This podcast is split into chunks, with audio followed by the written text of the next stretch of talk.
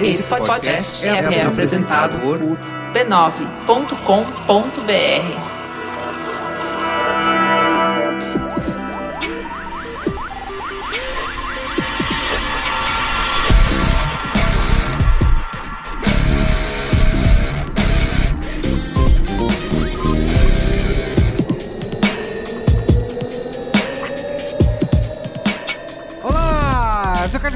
esse é o Braincast número 194. Estou aqui hoje com Luiz Assuda E aí, Merigo? e nossa cota de Luizes completa com Luiz e Gino, Jovens, Repetindo a formação, né? o Exército Vermelho de volta. tinha o dedo do especialista na semana passada. É verdade. Dessa vez. Eu não, só sei que dessa nós aqui sozinhos, nós três, venceríamos a Segunda Guerra Mundial. Porque, né, o Exército Vermelho sempre presente, salvando a humanidade. É isso. É. Qual é a boa? Estamos aqui hoje para falar sobre o direito de se desconectar, né? O jeito de desconectar o seu celular. Logout. Logout, né? Porque nessa semana tivemos aí a notícia de que a França está aprovando um, nessas novas leis trabalhistas. Uma dos quesitos lá é de que você, aí as empresas estão proibidas de enviar e-mails após o expediente, né? Após a hora do expediente. Olha aí. Então nós vamos discutir aqui como que isso afeta a sua vida, receber e-mails, mensagens do chefe depois de ter saído do trabalho, né, de por que é importante não se estressar após as 6 horas. É um direito isso? É o direito? Ou O que não? é- E o que é o direito? O que é um direito? Direito de reivindicar uma vida melhor, Isso muda alguma de coisa? trabalhar, de estudar. Tem vários direitos. Muito bem, tá bom? Tudo bem. Comentários, comentários? Tem que. Comentando os comentários.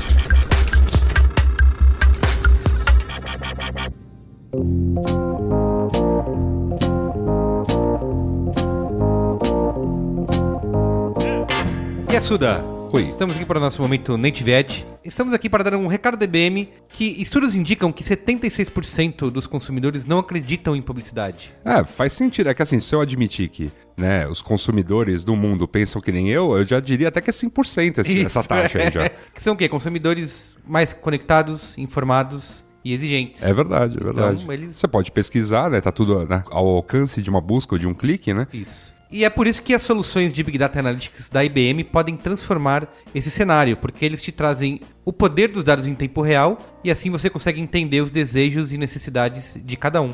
E aí você tem uma campanha, você pode personalizar ela para falar diretamente com cada pessoa. Entendi. Com o IBM Analytics você otimiza suas campanhas e transforma a relação da sua marca com seus clientes. Você que é um empresário, E como é que, por exemplo, eu, como enquanto empresário, eu enquanto gestor de outras marcas, ou eu enquanto dono da Yasuda Corporation, dominação global, posso encontrar esse tipo de solução? Aí no post do Braincast no B9 tem o link. Você vai lá no site da IBM, tem detalhes de como essas ferramentas funcionam, tem é, muita documentação, muitos cases de sucesso para você entender como você pode usar. É só clicar aí e saber mais. Clicarei. Tá bom? Bom, e agora eu tenho mais um recadinho aqui pra vocês, dessa vez da Petrobras. E a gente sabe que quando o assunto é Petrobras, tem um monte de questões que passam pela nossa cabeça. E foi pensando nisso que eles criaram um espaço para responder as principais perguntas que as pessoas têm feito a respeito da empresa. Esse site, ele tá disponível desde o final do ano passado, em 2015, e você pode acessar no petrobras.com.br barra daqui pra frente.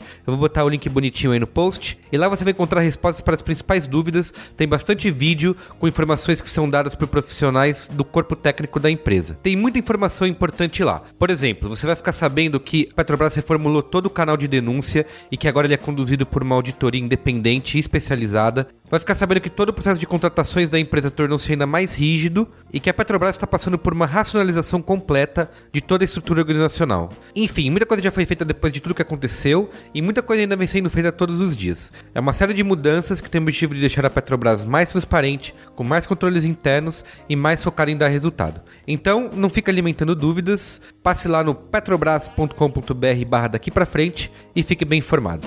Beleza?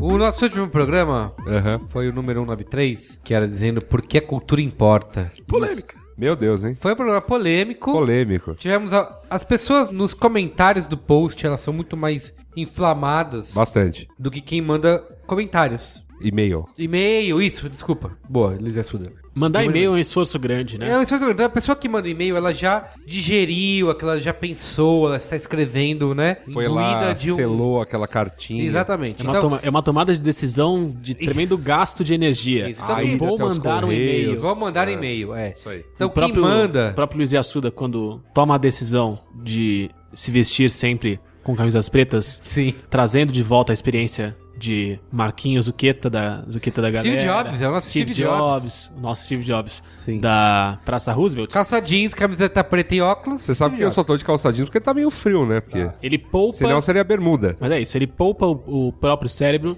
do gasto de energia na tomada de decisões. A pessoa que manda o e-mail gastou a energia que o Yasuda poupou durante a semana inteira. Só fala assim, vou mandar um Um e-mail. e-mail, É isso. Isso aí. Então as pessoas, né, como eu te falei, digeriram mais aqui.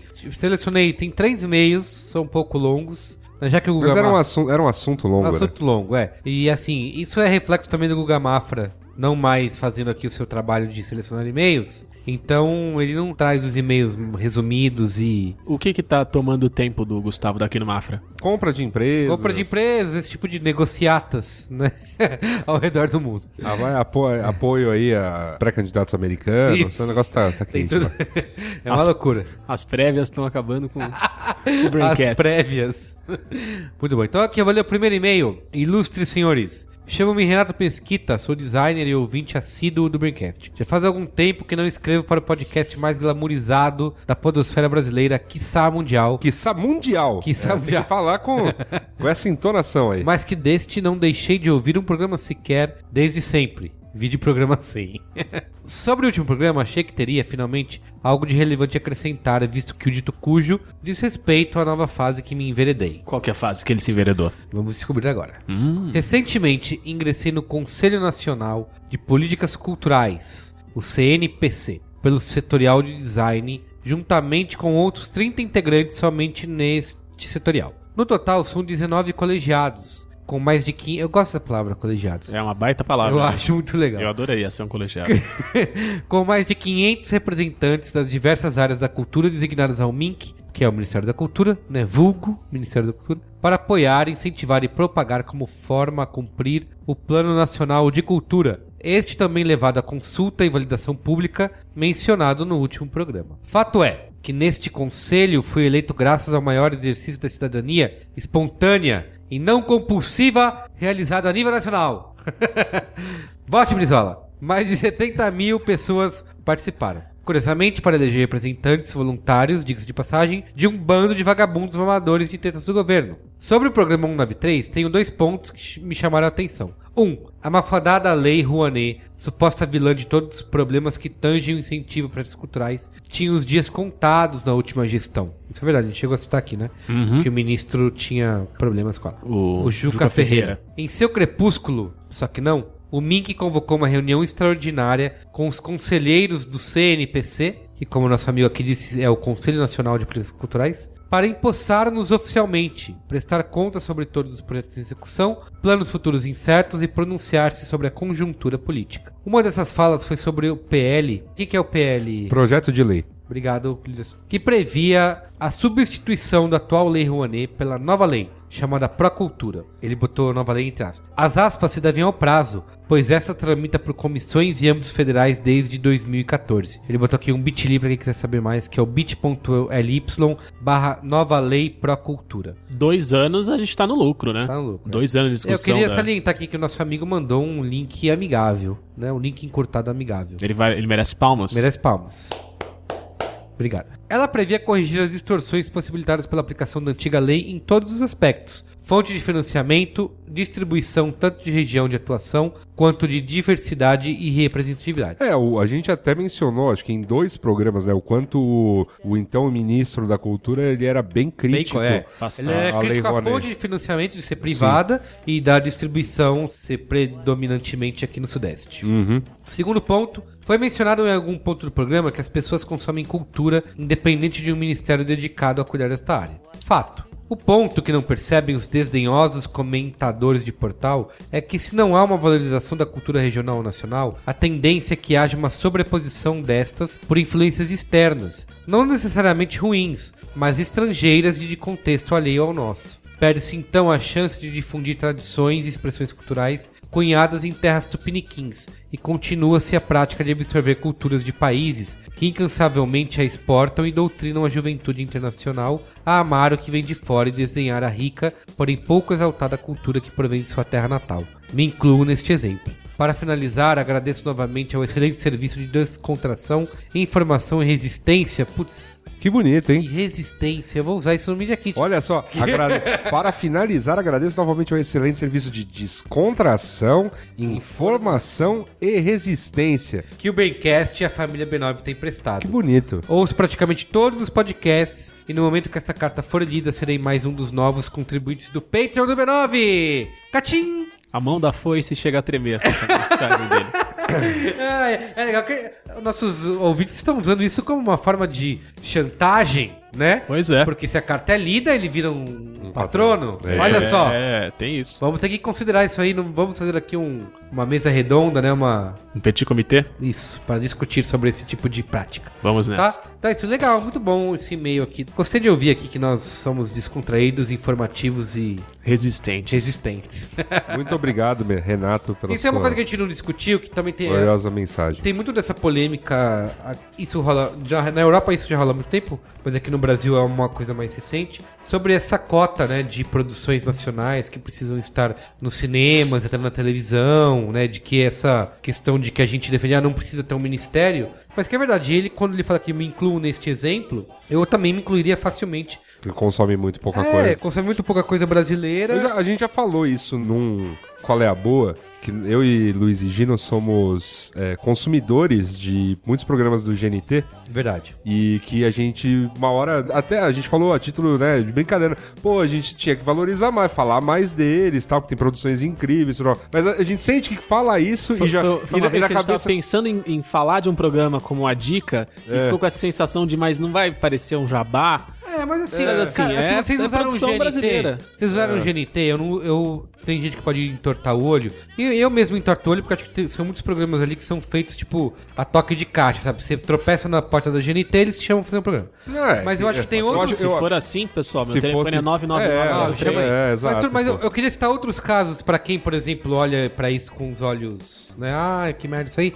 A HBO é um, é um canal Que tem produções que tem nacionais. produções nacionais e tá investindo em boas produções nacionais. Eu quero dar, dar valor ao Magnífica 70. Magnífico 70. Que é uma Tem a- baita série, Tem a uma série série O muito Negócio bacana. também, que O negócio eu assisti não não gostei tanto. Aquela, É, primeira, enfim, é aquela primeira que ficou famosa, E a lá que era FDP, Mandrake, lá que era... Mandrake. Ah, a Mandrake é Então, sensacional. FDP, assisti. Isso, essa é ruim. FDP. Essa é ruim. É ruim, Essa FDP? é Eu vi ruim. gente Mas assim, mas, mas vale assistir. É, então assim, eu acho que também tem esse tipo de a incentiva a produção desse, desses programas. Então, né? tem, é, tem, só que assim, só tem porque, né, teve uma... É, então, por isso, por isso antes de reclamar da- dessa lei, talvez você possa olhar que tenha um ponto positivo aí, né? Quer reclamar, pode reclamar, fique à vontade. Isso. Antes de reclamar, dá uma lida geral pra entender bem o que tá acontecendo, pra reclamar com propriedade. Boa. É uma coisa que eu tento passar pra todos os meus pares da vida, todas É, as pessoas que, que vivem não, comigo. A gente não vai aprender nada só lendo memes. A gente vai aprender lendo... Falar mal é uma delícia, é Isso. muito gostoso. A gente é viciado em falar mal das Sim, coisas. lógico. Mas falar, falar mal com propriedade é melhor ainda. Boa. Olha aí, frase do programa, hein? Muito E bom, Qual é a boa? É bom. Ô, Luiz Assuda, lê o próximo e-mail aí. Lerei, lerei, porque Que é foi, de foi uma- muito prazeroso receber Prazeroso, esse e-mail hoje. Ele é um e-mail longo, mas vou tentar ler todo aqui. Tá. E, e tem um puxão de orelha em nós outros, tá? Tá bom. Todos. Tá bom. Kiki, que é apelido, tá? Não é nome. Boa noite. Permita-me não fazer propaganda sobre minha pessoa. Sou apenas uma docente de uma universidade pública qualquer que gosta de acompanhar Braincasts. A semana passada foi marcada por grandes discussões com o fim do Ministério da Cultura, debates inflamados sobre a utilidade e inutilidade da cultura. Mas um amigo percebeu. Acho importante todos esses protestos de Facebook contra o fim do MINC, mas nada pelo fim do MCT ou Ministério da Ciência e da Tecnologia. Bem, isso é porque na cultura há artistas que falam e as pessoas ouvem. Professores e cientistas, raramente queremos ouvi-los. Vou citar o professor Moisés Nussenvig. Em uma palestra, o professor Moisés comentou que sempre surge a pergunta em aula. Para que eu vou usar isso na vida? E ele usava a réplica, por vezes atribuída a Benjamin Franklin, outras a Michael Faraday, que durante as apresentações sobre eletricidade e magnetismo, né, dizia: "Para que serve um bebê?" e ao que o professor Moisés completou: "O bebê de Faraday gerou Itaipu." Olha só. Como professora de física, Só fazendo um parênteses, Michael Faraday é o, o cientista que deu nome ao personagem Daniel Faraday na série Lost. Isso, é. É uma homenagem a Michael Faraday, o nome do Daniel. vocês assistiram Cosmos, o tem um episódio dedicado ao Faraday também. Boa. Que é E- Sensa, é Mara, É Mara. é top. Não sei se vocês sabem, eu fiz um ano de eletrotécnica. Ah, não! É sério. Ah! E, porra, a gente aprendeu muito. Assim, Michael Faraday não era novidade na, na minha vida. Assim, toda teoria de elétrica tem alguma coisa que, tipo, chama ao bababá de Faraday. Você tem uma tatuagem que tenha Faraday em algum Não, não tenho, não tenho, não tudo tenho. bem, segue o jogo. Como professora de física, sei mais que a maioria dos seres humanos que a maioria das coisas que hoje são úteis foram consideradas inúteis no passado. As obras de Van Gogh foram consideradas lixo enquanto viveu. Hoje é arte. De maneira alguma acho aceitável considerar o genocídio de bebês. Porque, né, bebês são inúteis, né? Essa, essa é a, esse é Sim. o paralelo. Mas a gente cuida deles e tudo mais, né? Pra que eles, né, mantenham a nossa espécie. Pra que eles mandem áudios fofos pra gente no WhatsApp. Isso. Menos ainda de coisas que provaram ser 99% das vezes mais úteis que o ser humano médio. Então, é ainda mais gritante uma nação que não faz nada quando o Ministério de Ciências e Tecnologia é extinto. Reflete uma sociedade que nada faz enquanto estudantes gritam: não fechem as escolas, chamando-os de vagabundos. Porque se esse estudante é de fato vagabundo, quando o cidadão que assim o rotula tiver filhos, esses filhos terão de frequentar uma escola ainda pior. E para evitar essa tragicomédia, o cidadão tem de se posicionar agora. Não há nada no passado, eu diria para esse cidadão. Parem de ser nostálgicos, a capacidade humana de esquecer as coisas ruins e lembrar apenas as boas. Porque não vivemos no passado. Vivemos agora, no presente, para termos uma mínima chance de termos um futuro. Que futuro teremos com cidadãos de segunda classe? Foi isso que os daimyos japoneses. É isso mesmo? Daimyos. Por que, que você tá me perguntando? É, Eu não, eu não faço a mínima Sabe porque ele ideia. sabe falar sou um guarda-chuva? É, olhe pra você mesmo e tente responder. Os daimyos. A resposta tá dentro de você. Japoneses perceberam quando o almirante Perry mandou abrir os portos na marra. Senão vão bombardear toda essa bagaça. Se não fortalecessem seus cidadãos, seriam grandes sapos mandando nos sapinhos da lagoa, mas incapazes de enfrentar peixões maiores do grande oceano. O Japão não é lá essas coisas pra mim. Não há saúde pública. Se não tem dinheiro, morra, porque vai custar o valor de vários imóveis japoneses. Nem o presidente da Nintendo tinha dinheiro suficiente pra se salvar de câncer, quanto mais uma dubladora famosa da Sailor Moon. Ambos faleceram com menos de 55 anos. Mas o Japão entendeu que deveria fortalecer ao máximo seu cidadão médio para se tornar o que é hoje. Da mesma forma, a Coreia do Sul. Também não é lá essas maravilhas. E eles não escondem, tipo novela da Globo, como é a realidade da vida do cidadão médio dos doramas japoneses e coreanos. Doramas. Gostei. Por isso. entendeu? Doramas? Por quê? Doramas. Tem algo pra entender? É, ou como um japonês falaria, drama. Ah, tá. Eu só sei como que é o som guarda-chuva. Watachiwa, caça desse carro. Eu fui corrigido, inclusive. Corrigido. Por uma, por uma leitora. Ela falou: não é, não é bem esse guarda-chuva é meu, é eu sou um guarda-chuva. Você é, você é, exatamente. Você tá falando, eu sou um guarda-chuva. Que É maravilhoso. melhor ainda, só melhorou. Obrigado. Obrigado, Você tá no audiência. Japão, pergunta pra alguém, eu sou um guarda-chuva. É, a pessoa vai falar, não. Não, segue o jogo. Por isso que em tão pouco tempo deixaram de falar que seremos o país do futuro e melhoraram dramaticamente o PIB e o IDH ao mesmo tempo. Aqui, aqui temos uma triste e patética elite que ainda se agarra à senzala e à casa grande, onde a escrava faz a janta, a limpeza da casa e assim a pode só bordar, onde o patrão dá ordens e o escravo só obedece, que só sabe ficar rico às custas de explorar o próprio povo, em vez de fortalecer o próprio povo. Ninguém fica rico matando a própria galinha dos ovos de ouro. 99% das pessoas vivem matando a galinha dos ovos de ouro. Sou física por um motivo simples. Eu gosto de resolver problemas, qualquer problema. Em específico, gosto primeiro de resolver meus próprios problemas. A maioria nem faz isso, fica esperando os problemas se resolverem, que alguém apareça e resolva para eles. Mas o que foi fundamental para minha formação, um ambiente propício em vez de um ambiente estéril, Claro que de cada 100 cérebros, provavelmente somente uns 10 prestem pra alguma coisa. Uau, né? Tipo, duro. É isso aí, seja, seja É. dura, tá liberado. Sempre foi assim desde que eu estava na escolinha com 10 anos de idade. Mas achar que tanto esforço para gerar apenas 10 não vale a pena e achar que é melhor cortar tudo e ficar sem nenhum cérebro com tais capacidades, é isso que o fim do Ministério da Ciência e Tecnologia, essa mania de privatizar escolas em Goiás, vai gerar. Eu logo me uni ao coro dos protestos contra o fim do MINC, porque eu sei o quão importante é a cultura. No entanto, pasmo que a recíproca pelo fim do Ministério da Ciência e Tecnologia não aconteceu, porque é só um palpite. Taipu, www, etc., só existem como frutos da ciência e da tecnologia. Sem ciência e tecnologia não haveria VHS e Betamax para a indústria do sexo fazer uma escolha. Um abraço e boa semana. Kiki é apenas apelido, obviamente, não um nome. O puxão de orelha dado, é, inclusive na gente, porque assim, é- e esse é um fato. A gente repercutiu num programa uma grita grande da internet em relação ao Ministério da Cultura e muito pouco se falou em relação ao Ministério da, Ciência e Tecnologia, que correu um risco muito maior anteriormente de, colocarem um criacionista na- no, no comando. É E- verdade. E, assim, melhorou tudo, tipo, putz, botaram, tipo, juntaram lá, virou Ministério da, da, da Ciência e Tecnologia e agora tem um I de não sei das quantas. E quem, e que tem, quem tá nele é o glorioso Gilberto Kassab. Gilberto Kassab, que, assim, foi ministro do- da última gestão, assim, é um desses nomes. Isso eu vou falar muito pessoalmente. Um desses nomes patéticos da política nacional. Como prefeito paulistano foi, assim, um- uma nulidade. Não digo que foi uma nulidade, porque eu sou. Eu, eu acho que a, a lei da cidade limpa, por mais das. Que ele fez como vice-prefeito. É, que ele fez como, como vice-prefeito, ela foi aprovada quando ele, quando ele, Ele- tava na gestão? Não, ele tava. Ele ainda ia assumir a gestão. Foi a primeira coisa que o Serra aprovou. É? Desculpa então, mas foi. Uhum. Não, mas dele. via, via essa lei, ele meio que se. Por essa- mais que a, é, que a lei tenha tido impactos negativos em, em tantos profissionais que. Central de outdoor, É, tá, exatamente. coisa. É, virou. Eu acho que da- do ponto de vista Da estético, urbanístico. Não, foi, foi. Ele, bom. ele, ele, inclusive, ele, tipo, ele virou, ele foi empossado prefeito porque o Serra tinha saído pra concorrer ao governo Como e ganhou. Mais uma vez. E ele se reelegeu, né? Então ele, ele teve a eleição, mas esse segundo mandato dele, em termos de discussões Ah. posteriores à cidade, meu Deus.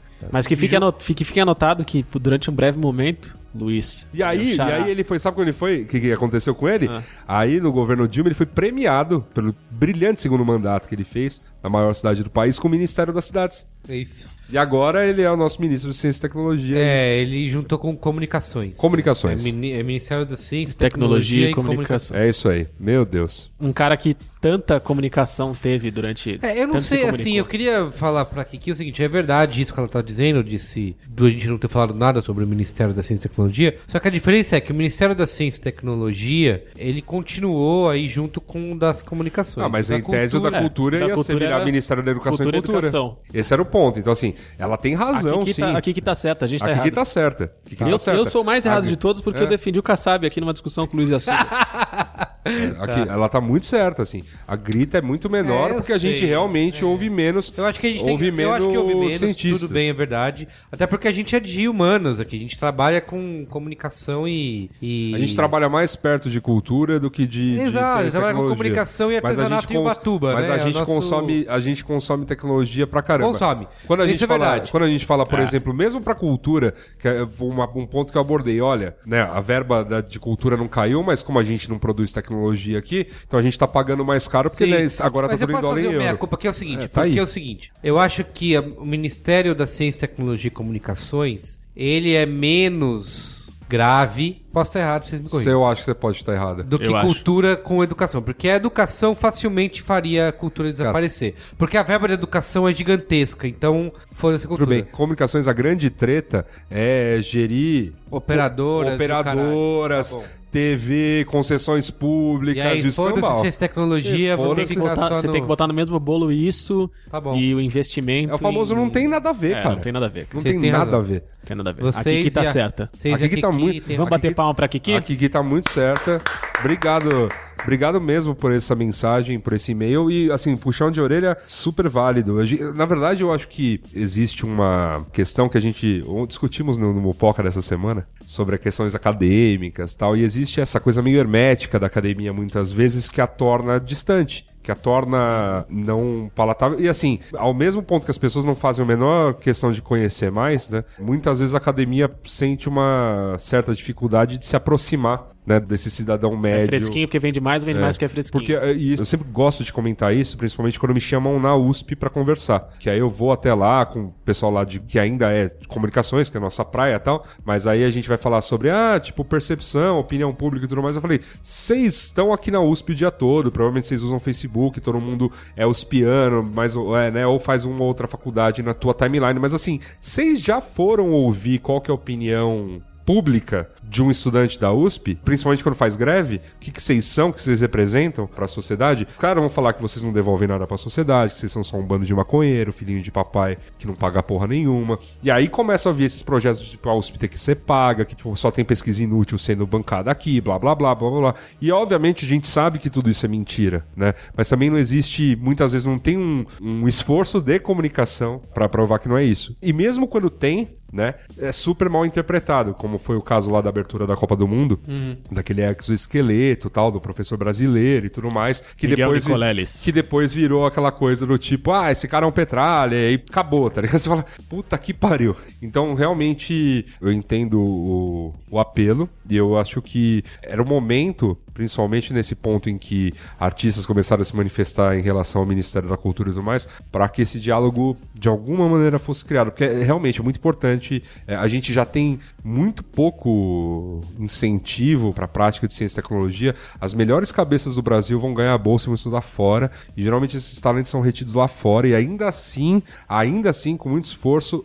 tem tecnologia criada aqui, boa tecnologia, que faz sentido economicamente, sabe? Em tecnologias agrícolas, tecnologias farmacêuticas, tecnologias inclusive eletrônicas e tudo mais, elétricas, e a gente continua não valorizando isso, assim, a gente quer realmente é um problema, assim. Então é para se pensar mesmo, mas também é para se pensar enquanto, né, não somos cientistas, somos comunicólogos, né? A maioria aqui. O que, que a gente pode fazer para assim aproximar esses dois mundos? Porque a academia tem realmente esse problema sério para resolver. Ela não dialoga com o cidadão médio. Boa. Boa. Você falou do, do Miguel Nicoleles, eu vou tentar não, não arrastar muito, mas foi, é curioso. Eu, eu, vi- eu vivi muito a preparação do Miguel Nicoleles por trabalhar na ESPN, né? Aham. E acompanhar em reportagens, na expectativa de tudo isso. Durante a Copa do Mundo, por uma, uma coincidência do destino, eu fiz amizade num, num dia de jogo de Copa, lá do bar do Bill, inclusive, enchendo o cu de cachaça, com três A americanos. cachaçinha do Bill é maravilhosa, Foda, né? né? É foda. com três americanos que vieram para o Brasil trabalhar no projeto Nicoleles. Foi uma competição árdua de jovens do mundo inteiro que queriam ingressar nesse, nesse núcleo de pesquisa, Olha nesse núcleo legal. de desenvolvimento de pesquisa. E aí, quando a coisa aconteceu na Globo, que são os olhos do Brasil, né? Os caras cortaram. Né? Na hora do chute do pontapé Sim, inicial, sim. na hora que o pé vai bater na bola, eles cortado. cortaram e mostraram. Qualquer eu não lembro exatamente o que, que era, mas assim, a Shakira, sabe?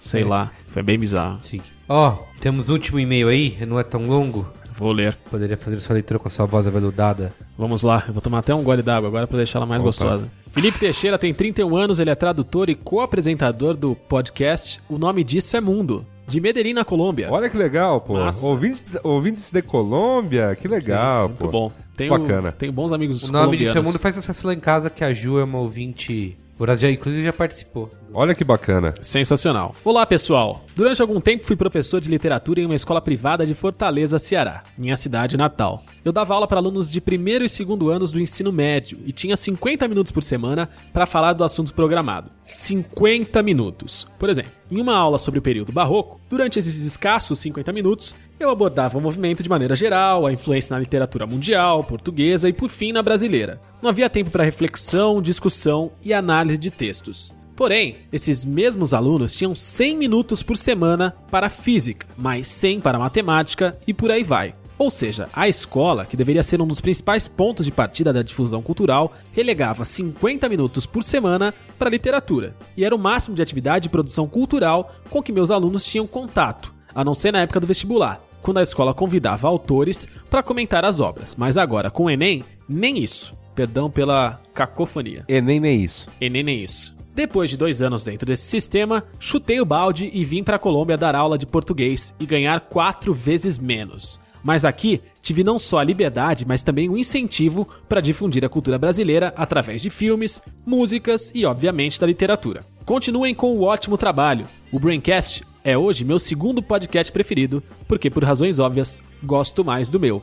É justo Já é, já é uma vitória, porque as mensagens que a gente recebe ultimamente são: o Braincast é meu terceiro podcast favorito. Que antes tem o Mamilos e Isso, o Anticast, é. ou o Mamilos, o Anticast e o podcast que eu faço. E aí, o Agora já é Braincast o o quarto. Já, já é uma vitória. Esse é um momento que a gente tem que comemorar. Vamos Estamos- todos aqui na mesa erguendo os nossos copos e celebrando o carinho da sua mensagem. Felipe Teixeira. Felipe Teixeira tem um PS. Então, aqui. PS. PS, no momento em que eu vi o Braincast 193, eu estava jogando Civilization. Ah, garoto! Com a Roma de Augusto César, é com quem eu gosto de jogar também.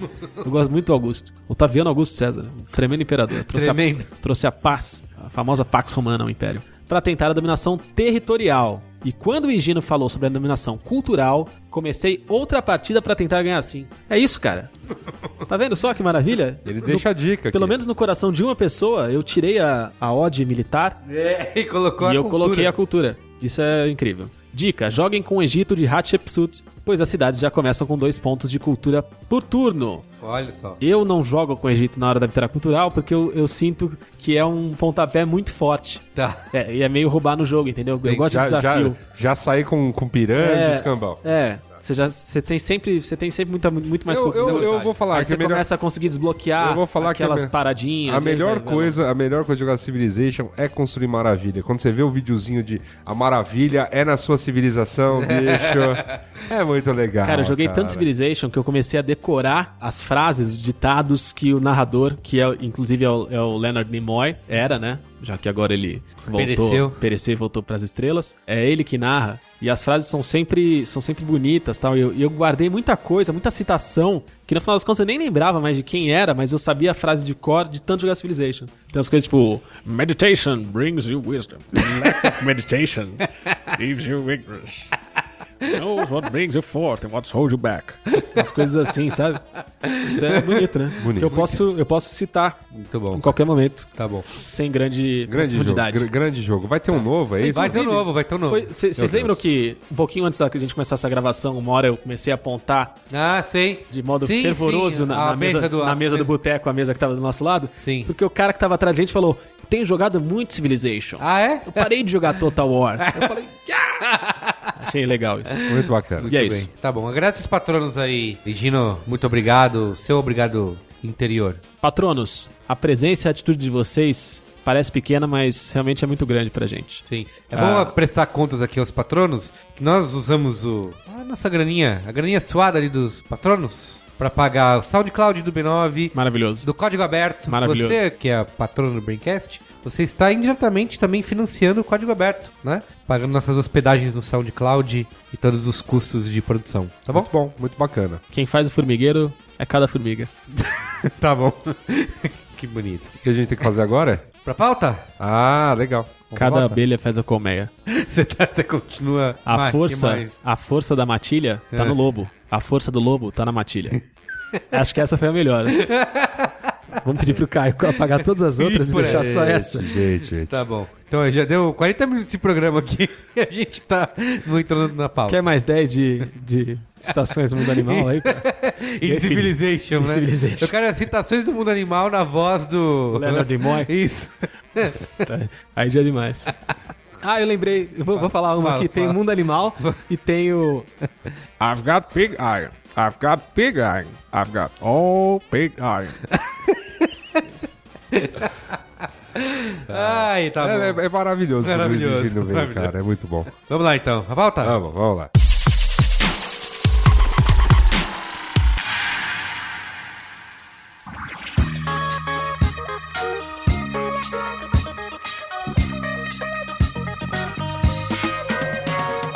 Tá rolando aí na, na França. Nesse país aí. Nesse paizinho aí, uma das propostas da nova lei trabalhista que tá fazendo a galera se matar lá, ir pras ruas, fora Temer, quer dizer, fora Te o... prometeu Desculpa, gente, foi não petralhar. É, golpe! Não. É. Eles indo pras ruas lá se matar porque Carlos não consegue, né? Não, A é. gente já fez esse desafio, Tá, achei que, é. achei que ia, que ia Não, valer. eu, eu até xinguei, eu falei, eu vou xingar o Kassab, porque o Kassab foi ministro Dilma, então assim, beleza. Como você que, É, que- é um que- xingamento isentão. É, um xingamento Como então. você disse, a mão da foice chega a tremer.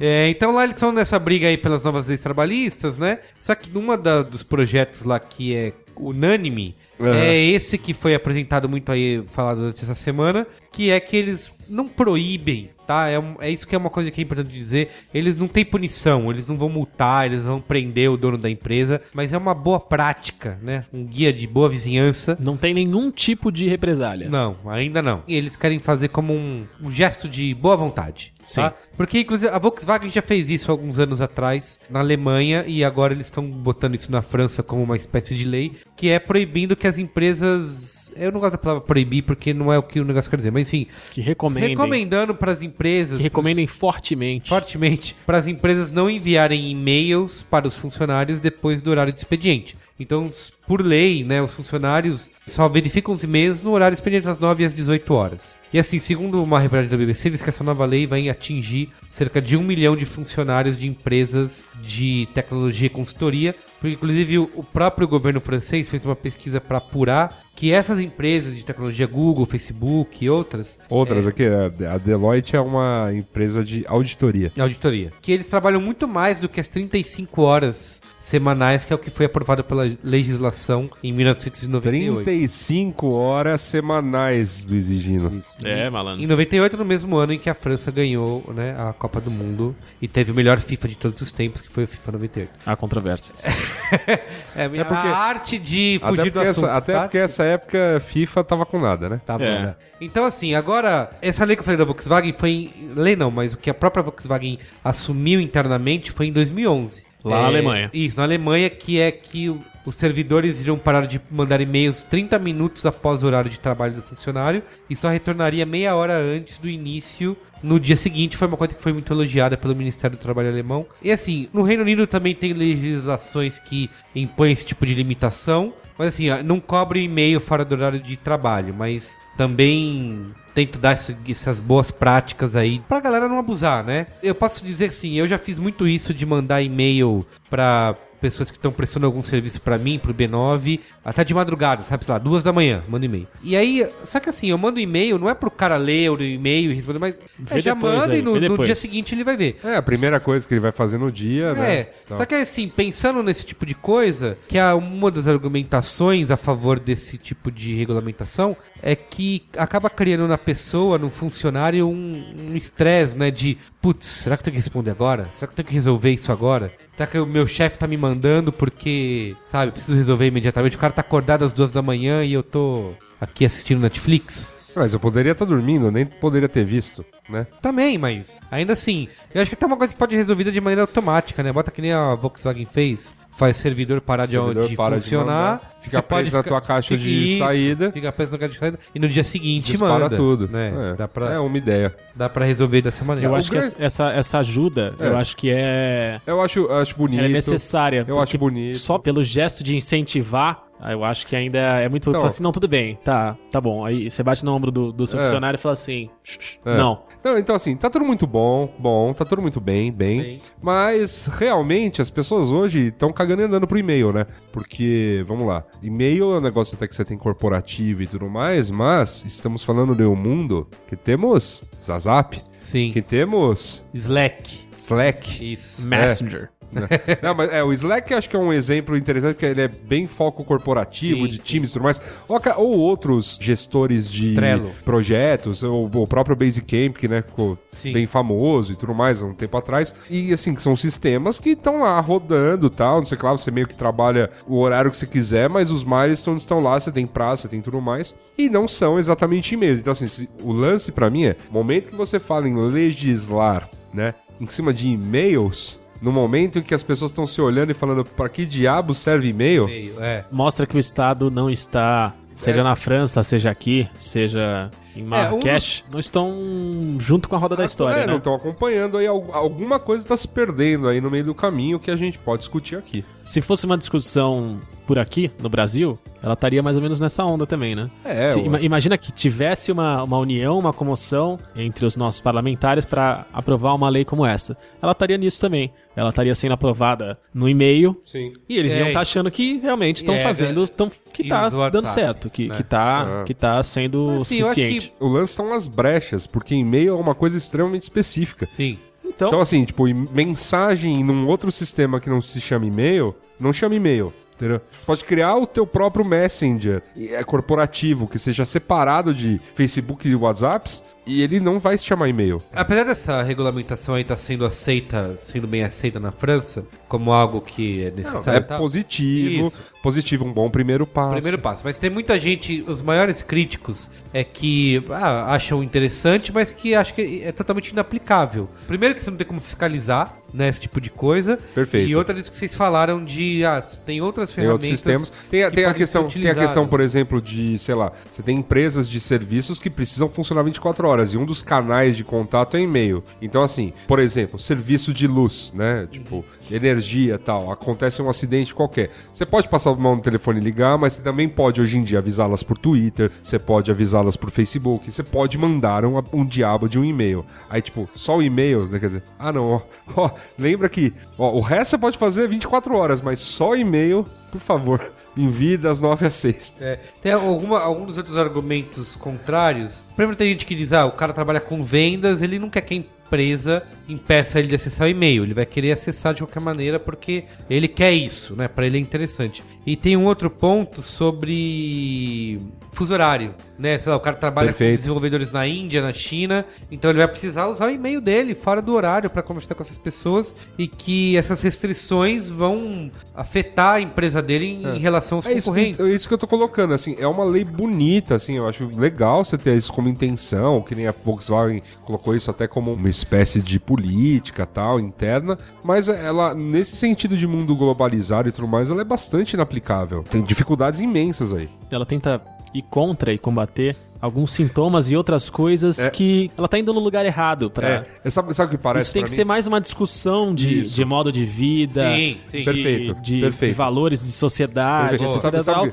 do que uma medida Sabe o que me faz lembrar essa, essa lei aí? né? Aquela onda de assaltos que tava tendo aqui em São Paulo, em que o motoqueiro chegava e assaltava, sei lá, um banco, uma loja de conveniência e tudo mais. Aí o que que o governo fez? Proibiu motoqueiros de entrarem com capacetes em lojas. Porque, claro, tipo, não, ó, tudo bem, roubar é proibido, mas o ladrão vai respeitar essa lei de entrar sem, o Sem capacete, isso. numa loja Ele vai ver a ou num placa falar, banco. Putz, eu não posso entrar de capacete. Ah, então... Ah, então, putz, então essa aqui eu não vou assaltar. É. Eu vou pra outro estado onde não tem essa, ainda essa lei. E assim, Assim, é- é- não parece um pouco isso? sim, Não parece, tipo, uma canetada aqui... uma né, canetada que não vai ter Irrisória. irrisória. Sim. Mas assim, que até quem defende a, a lei admite que o impacto dela é limitado. Mas assim, lembra que é o seguinte, que as empresas, elas foram convidadas, digamos assim, a obedecer isso de forma voluntária e que eles concordam que a questão é fazer estar na pauta dessas empresas que o excesso de comunicação, né, e a comunicação fora do expediente,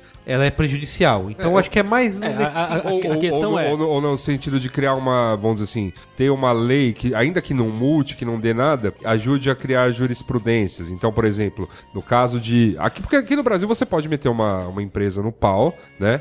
Pleiteando horas extras, levando documentação de e-mail, falando, ó, mandei e-mail às nove, mandei e-mail às nove e meia da noite, mandei e-mail às dez e meia da noite, e chefe respondendo, tá aqui, ó, então eu tô trabalhando dez e meia da noite, né? Isso é considerado documentação, Sim. então isso cria, se as causas vão sendo ganhas pelos empregados, isso gera um, um, vamos dizer assim, um lance jurídico chamado jurisprudência que é gente pode usar isso. que você usa decisões passadas para fazer as futuras. Então, no caso da França, talvez os caras estejam criando uma lei para que beneficie o, o trabalhador que está se sentindo, né, abusado. Abusado. abusado. A, ó, não. Então, Para. Tipo, para, pode processar, tá aqui. Tem uma coisa importante que eu não disse que essa lei ela é para empresas com 50 ou mais funcionários. Tá? Ah, tá. Então tem esse, tem esse lance. E uma, da- uma das críticas também é que diz o seguinte: você A vai. gente, tem uma, a gente tem uma lei interessante aqui para 50 ou mais funcionários, Qual é? que é a do ponto eletrônico. Ah. A gente saiu do mercado antes dessa, né? Sim, sim. Mas eu me lembro quando colocaram, tipo, nossa, a agência agora vai ter ponto. Tipo, e ponto eletrônico, aquele ponto de, tipo, dar dedada, Sim.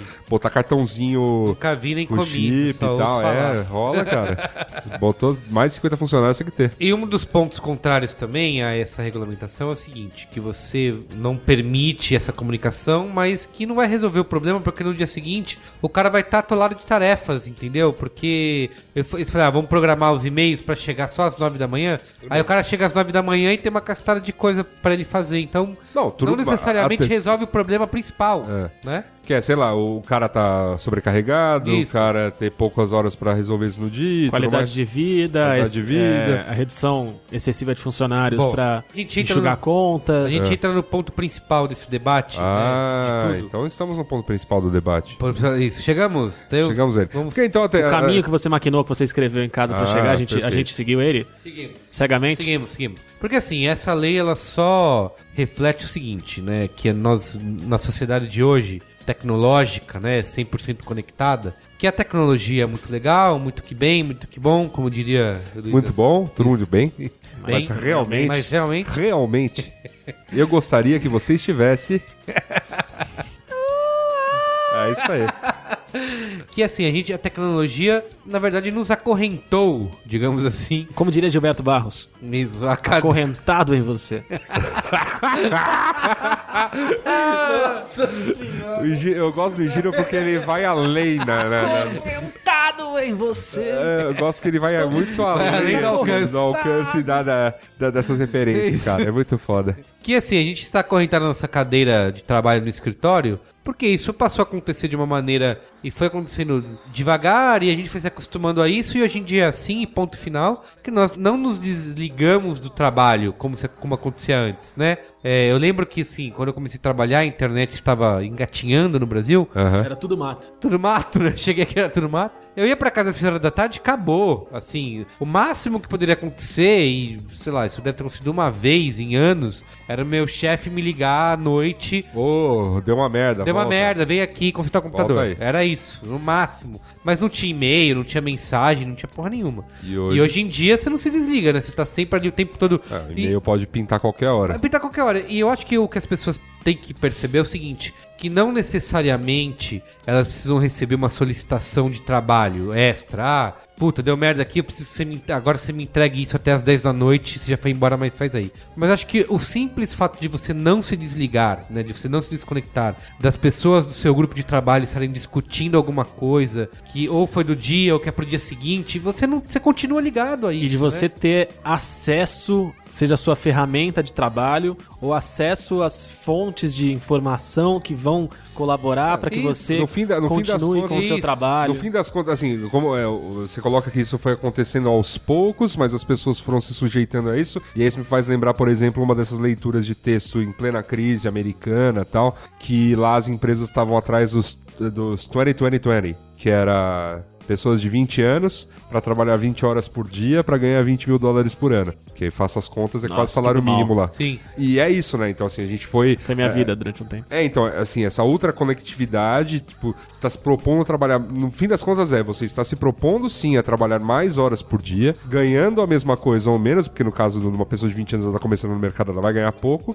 entregando muito, assim, entregando níveis absurdos de trabalho e estando ligado o tempo todo, sem desligar. E não é à toa que chega, sei lá, pô, a gente conhece muita gente que antes dos 30 anos já tava tomando remédio Boa. pra um monte de coisa, sabe? Quando que a gente vai chegar na, na contação de causos? É, Quando a- chegar na contação de causos, você levanta a bandeirinha aí que eu tenho os Tá causos bom. aí. Eu quero só chegar nisso, uma coisa que o Yasuda citou aqui, que é, eu tava falando disso de você, não necessariamente é uma tarefa, mas você causa aquele fenômeno da pessoa estar em casa com você, mas ela não tá com você, né? Porque ela tá no celular vivendo outro mundo. E assim, tem vários estudos que apontam, por exemplo, aumento de doenças do coração de pessoas que trabalham além do tempo, né? Trabalham demais, inclusive você que, né, da, da comunidade, Yasuda, tem uma palavra japonesa que é karoshi, ou karoshi, sei lá. Comunidade! Vou dar uma rápida lição aqui. Japonês, quando você tem uma palavra, ela, é- ela tende a ser uma oxítona. Oxítona. Oxítona. Tá. Então, assim, tem dúvidas, ela nunca vai ser karoshi. Tá bom. É karoshi. Karoshi. Tenta karoshi. Karoshi. Existem exceções, é, mas geralmente na grafia você tem uma, você tem diferenciação da, da, da coisa. Existem, Novo exi- podcast existem da exceções. B9, é, aprendendo, japonês, com o Luiz Yasuda. Existem exceções e gyoza não é uma delas. fica, fica, Tá mais. é, não é? Existem exceções e gyoza não é uma delas. Eu sei- é, não é uma delas. Eu, Não diga gyoza. É, eu, eu sempre chamo de gyoza. E as pessoas falam Ah, outra, shiitake ah, errado. outra coisa, é. é porque, mas shiitake é um raro exemplo de uma palavra que não é uma oxítona. É uma proparoxítona. Tropoxytra. O nome do cogumelo É. é, shiitake. Shiitake. Boa. Tá pensando o quê? Fala. Devaneios, né? Nossa, nossa arte aqui de 90 minutos. Beleza. Outra pauta. Que assim, estudos que assim, que apontam que você trabalhar 3 horas a mais por semana podem é, aumentar em 60% os casos de doença do coração, né? E não tem essa, o karoshi, a palavra japonesa, Haruchi. karoshi, que significa morte por trabalhar demais. Olha aí. É, porque no Japão, principalmente, Trabalhar né, é exaustão. Tipo, morrer por trabalhar é Morrer por exaustão. trabalhar, exatamente. Que É. todo mundo fala, não, trabalho duro nunca matou ninguém. É mentira. Mentira, tem, a- tem uma palavra. Tem uma palavra. Tem uma palavra. Que- porque assim, isso é um problema E social. deve ter uma em alemão também. Deve ter. Que deve ser, tipo, morrer por trabalhar demais. sabe? É isso. É, é isso. Obrigado, Luiz. Que é... Servindo bem pra servir sempre. Porque trabalhar demais é um problema social no Japão, né? Sim. Porque assim, tem pessoas trabalhando 80 horas por semana. Então, por isso que existe esse fenômeno de das pessoas morrerem de tanto trabalhar. É, o, meus amigos que foram como decassegues, os turnos japoneses pra eles ganharem hora extra, e, tipo, ter aquela graninha pra se manter lá e ainda fazer um pé de meia pra voltar pro Brasil, eram turnos de 14 a 16 horas. Nossa.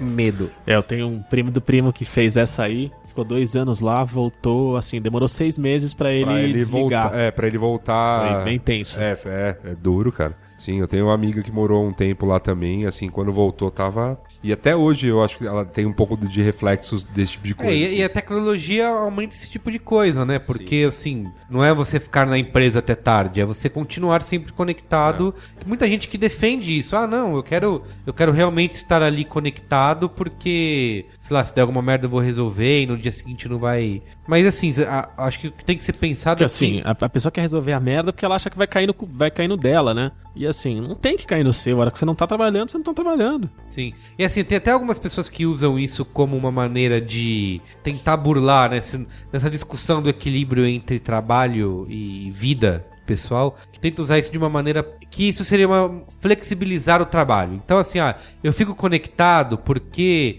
aí eu vou poder no dia seguinte, num dia tirar uma folga, ou vou poder trabalhar de casa, né? Muita gente faz isso, ah, digamos que nas agências isso não, não rola tanto porque muita gente não aceita, mas ah, já que estamos o tempo todo conectados, eu posso fazer home office, né? Vou trabalhar de casa e, e boa. Só que isso não- acaba não tendo um- uma vantagem, porque você tá. Você, você não foi pro trabalho, mas você passou 24 horas do seu dia conectado ao seu trabalho. É. Então, às vezes, é melhor você ir para o trabalho, ficar lá nas suas 8 horas de expediente e depois simplesmente eliminar isso da sua vida e fazer É, outra ficar, coisa. só, ficar suas oito horas no. É, a, gente, no- a gente, como empresário, no- no encara- plano bom. A gente, como empresário, encara isso. Quando tipo, a empresa era pequena, ah, não vamos ter escritório por enquanto, não, porque, né? Dá pra fazer de casa. Vamos fazer de casa. Aí você fica 24 horas pensando Isso, na, na- isso. na tua É. empresa Cara, e eu, tal. uma coisa que eu fiz assim, aí, logo que eu saí de porra. agência, eu comecei a trabalhar de casa e por dois motivos eu resolvi, meu, eu preciso acabar com isso, que é o seguinte. Primeiro ter motivo pra tirar o pijama, né, Pra botar uma calça e ou uma bermuda no Sim. meu caso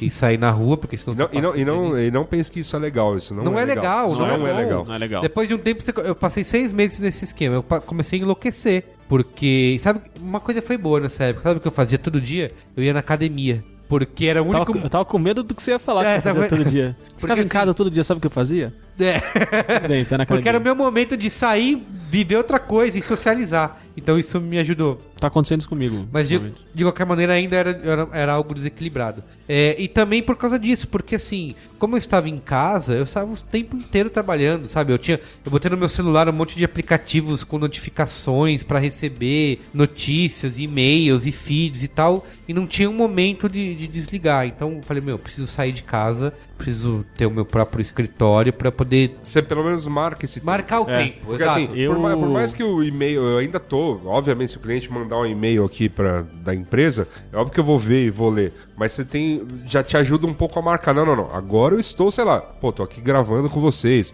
Saindo daqui, vou, vou pra casa, não é meu, mais meu escritório. Tipo, tem a questão de qualquer coisa eu olhar pra aquele e-mail e falar: amanhã, a primeira coisa que eu vou resolver amanhã é ler esse e-mail. E continuar na minha. No começo da minha carreira profissional foi fora de casa, tal, redação, horas e horas e horas. E aí, quando eu saí desse emprego que me consumia muito tempo, uma das coisas que eu coloquei na cabeça foi: eu quero trabalhar de casa. Porque eu sentia que a maioria dos problemas que eu tinha estavam no fato de ter que estar fora de casa, assim. Sabe, Eu gasto muito com condução e eu passo muito tempo na rua entre a minha casa e o trabalho e esse tempo está sendo jogado fora. Eu gasto muito dinheiro para comer é, Sim, e comer de sim. forma ruim no trabalho, porque eu não tenho opção nenhuma, é uma bosta, eu tenho que comer rápido e eu não aproveito. eu preciso comer Todos os problemas pareciam que seriam resolvidos Com isso. trabalhando, em casa. trabalhando de casa. Aí eu comecei a trabalhar de casa. Já tem uns dois, três anos. Foi a pior coisa que aconteceu, cara. Porque você se dá desculpa pra não fazer nada É. do que seria positivo, ou seja, cozinhar todo dia. Pois é. tipo de coisa, eu achava que era isso. Eu falei assim, não, eu vou conseguir cozinhar todo dia, eu vou conseguir ir na academia, eu vou conseguir adiantar minhas coisas e em qualquer imprevisto que apareça, eu, eu vou ter flexibilidade pra lidar com eles. Jogar minha partidinha de trópico. É, vai sobrar tempo pra jogar minha de trópico, pra ir no parque. Eu vou conseguir fazer tudo e minha eu- vida vai ser ótima. É. E assim, dura pouco tempo. Dura. É difícil. É o, o o seu, o seu estado mental, parece que você espalha. É isso que a gente tá conversando desde o começo. Você espalha o seu estado de atenção pra trabalho pro tempo inteiro. Isso. Então, assim, Você, se até, eu. você até faz uma partidinha de trópico meio-dia. Não, mas Só e que- te fode, você fica culpado depois. Culpado, você fala, e eu sou e você merda. fala, então que que eu fudeu, então a- a- hoje eu vou até 10 da É, noite. Exatamente. Então é, é muito assim, eu comecei a, a- a ter umas, uns, umas neuras, assim, uns problemas, do tipo, sei lá, se eu entrava no trabalho quando eu tava na, na, na redação às 10 da manhã, e aí eu falava em casa, eu falava assim, não, tudo bem, eu vou começar a trabalhar às 10 da manhã. 10 da manhã eu vou, vai ser o meu horário de começar. Se eu acordo às 9, você já não consegue fazer tudo que você tem que fazer com tranquilidade. Você acorda e você já tá no seu ambiente de trabalho e você começa a entrar numa Isso, já pilha está de eu preciso. Deixa eu já. Eu vou tomar café, mas eu já. Deixa eu já adiantar isso aqui. é, deixa isso. eu abrir pra ver se tem alguma coisa, porque aí eu fico mais tranquilo. E você tá o tempo inteiro nessa ligadas. Quando você fala, deixa eu dar uma relaxada, é foda, porque às vezes assim, é o espaço físico que você tá. É difícil você tá desligar. Você tá trabalhando sentado no sofá. Com o computador no colo, ou você tá na, na sua mesa, com o computador na mesa, sentado ali. Só assim, agora eu vou dar um tempinho pra relaxar. Você não se mexe, você não muda de lugar, ninguém chega do seu lado, o ambiente não muda, tá tudo igual. Uhum. Você só precisa virar uma chave na sua cabeça que você vai fazer uma outra coisa. Sim. Só que é muito difícil, cara. Uhum. Muito Eu vou- difícil. vou e você contar- segue nessa durante horas e horas e horas e horas e horas. Vou contar histórias da minha vida Vai, vem causa. home office, mas como eu comecei a fazer isso, eu tive duas fases em que eu fiz isso. Uma, como você, Gino, que eu escolhi, não, eu não vou gastar esse dinheiro agora, vou ficar em casa, porque eu trabalhei... Qualidade de vida. Trabalhei, né, não sei quantos anos aí em agência tal, indo lá, me foder todo dia. E ocorreu, nesse primeiro momento que eu fiz isso, depois de um ano e meio, eu também tava ficando meio louco, meio pinel. Chegava à noite, assim, se eu não saísse de casa, eu ficava pior. O pessoal não acreditava, mas tinha dias, assim, que, sei lá, na época a gente, tipo, sei lá, eu tava namorando, mas assim, nem todo dia namorados se falam tal. E aí eu encontrava, sei lá, um amigo ou ela mesma, tipo, à noite, e aí eu falava, olha, foi primeira vez no dia que eu abri a boca É. pra falar alguma coisa, Sim, assim, sim. tipo 10 da noite. Sim, sim, não fala com ninguém. Não falar com ninguém, assim, isso, vocês que me conhecem pelos beats do Braincast não sabem o quanto eu sou ah, igual pessoalmente, né? Falo pra caceta. Então isso pra, começou a ficar.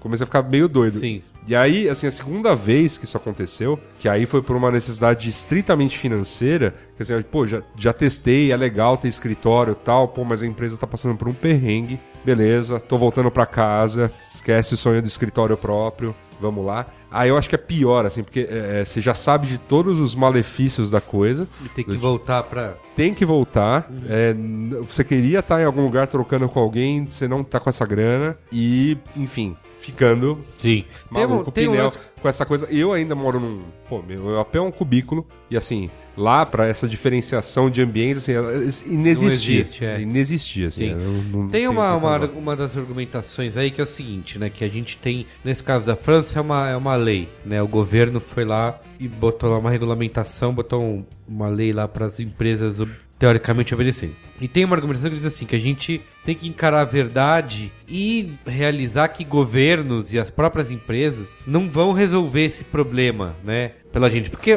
qual é a lógica da empresa? Também não é mal intencionado, mas a lógica da empresa é, você entra lá, eles aproveitam o máximo que você pode dar e enfim. Mas né? enquanto eu conseguir enfiar job em você, eu tô enfiando. Isso. É isso. Enquanto vai, vai te dando trabalho, você vai fazendo, você, você é um cara produtivo e tudo mais, você vai entregando. Então, assim, essa argumentação diz que é o seguinte, que a gente tem que entender que tem certas escolhas de trabalho, de carreira, que elas são fundamentalmente incompatíveis com estar envolvido diariamente com uma jovem família, por exemplo. Então, Perfeito. que o, o- esse, esse mito, digamos assim, do work-life balance, né, desse esse equilíbrio entre o trabalho e a vida pessoal, diz que isso é um mito, que isso você não, você não vai conseguir, porque não é compatível com o que a gente escolhe na, é, fazer na carreira, né? Então, por exemplo, carreira comunicólogos, por exemplo, nenhuma, assim. Não. Tem outras piores, E aí né? nisso entra assim, ó, por exemplo, as empresas que dão, ah, vou botar uma creche no trabalho,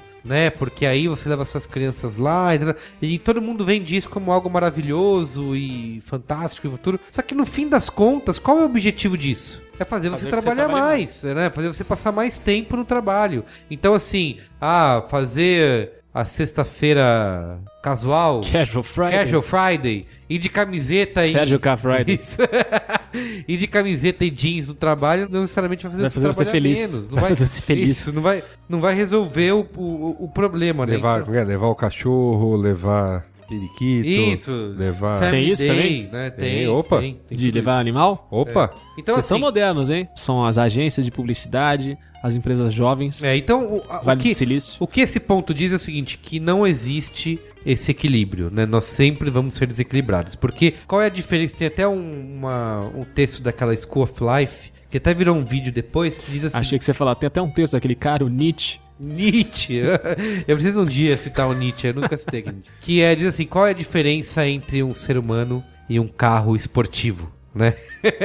Por que, que o carro esportivo corre a 250 km por hora no asfalto e o ser humano nunca vai ser capaz de fazer isso? Porque é bem esdrúxula essa comparação, mas ela é divertida porque é o seguinte: porque a máquina ela tem foco em uma coisa, ela só precisa fazer isso. Precisa correr o máximo possível numa estrada. E o ser humano, ele não é programado para ter foco em alguma coisa. Uma máquina que ela funciona bem, ela tem foco em uma coisa. Um robô que, por exemplo, sobe escadas e faz panquecas ao mesmo tempo, ele não vai ser tão eficiente quanto dois robôs separados. Só um que que sobe escada escadas e um que faz panquecas. Porque assim, é- é- esse foco é o que torna a máquina. Esse objetivo limitado é o que torna a máquina muito mais eficiente e produtiva do que o ser humano. Só que assim, o que a gente precisa encarar é que o nosso cérebro. Ele não foi feito para esse tipo de coisa. Ele é generalista, né? Ele, a gente pensa em milhões de coisas ao mesmo tempo, né? A gente pensa, sei lá, em abrir uma filial da empresa no mercado asiático,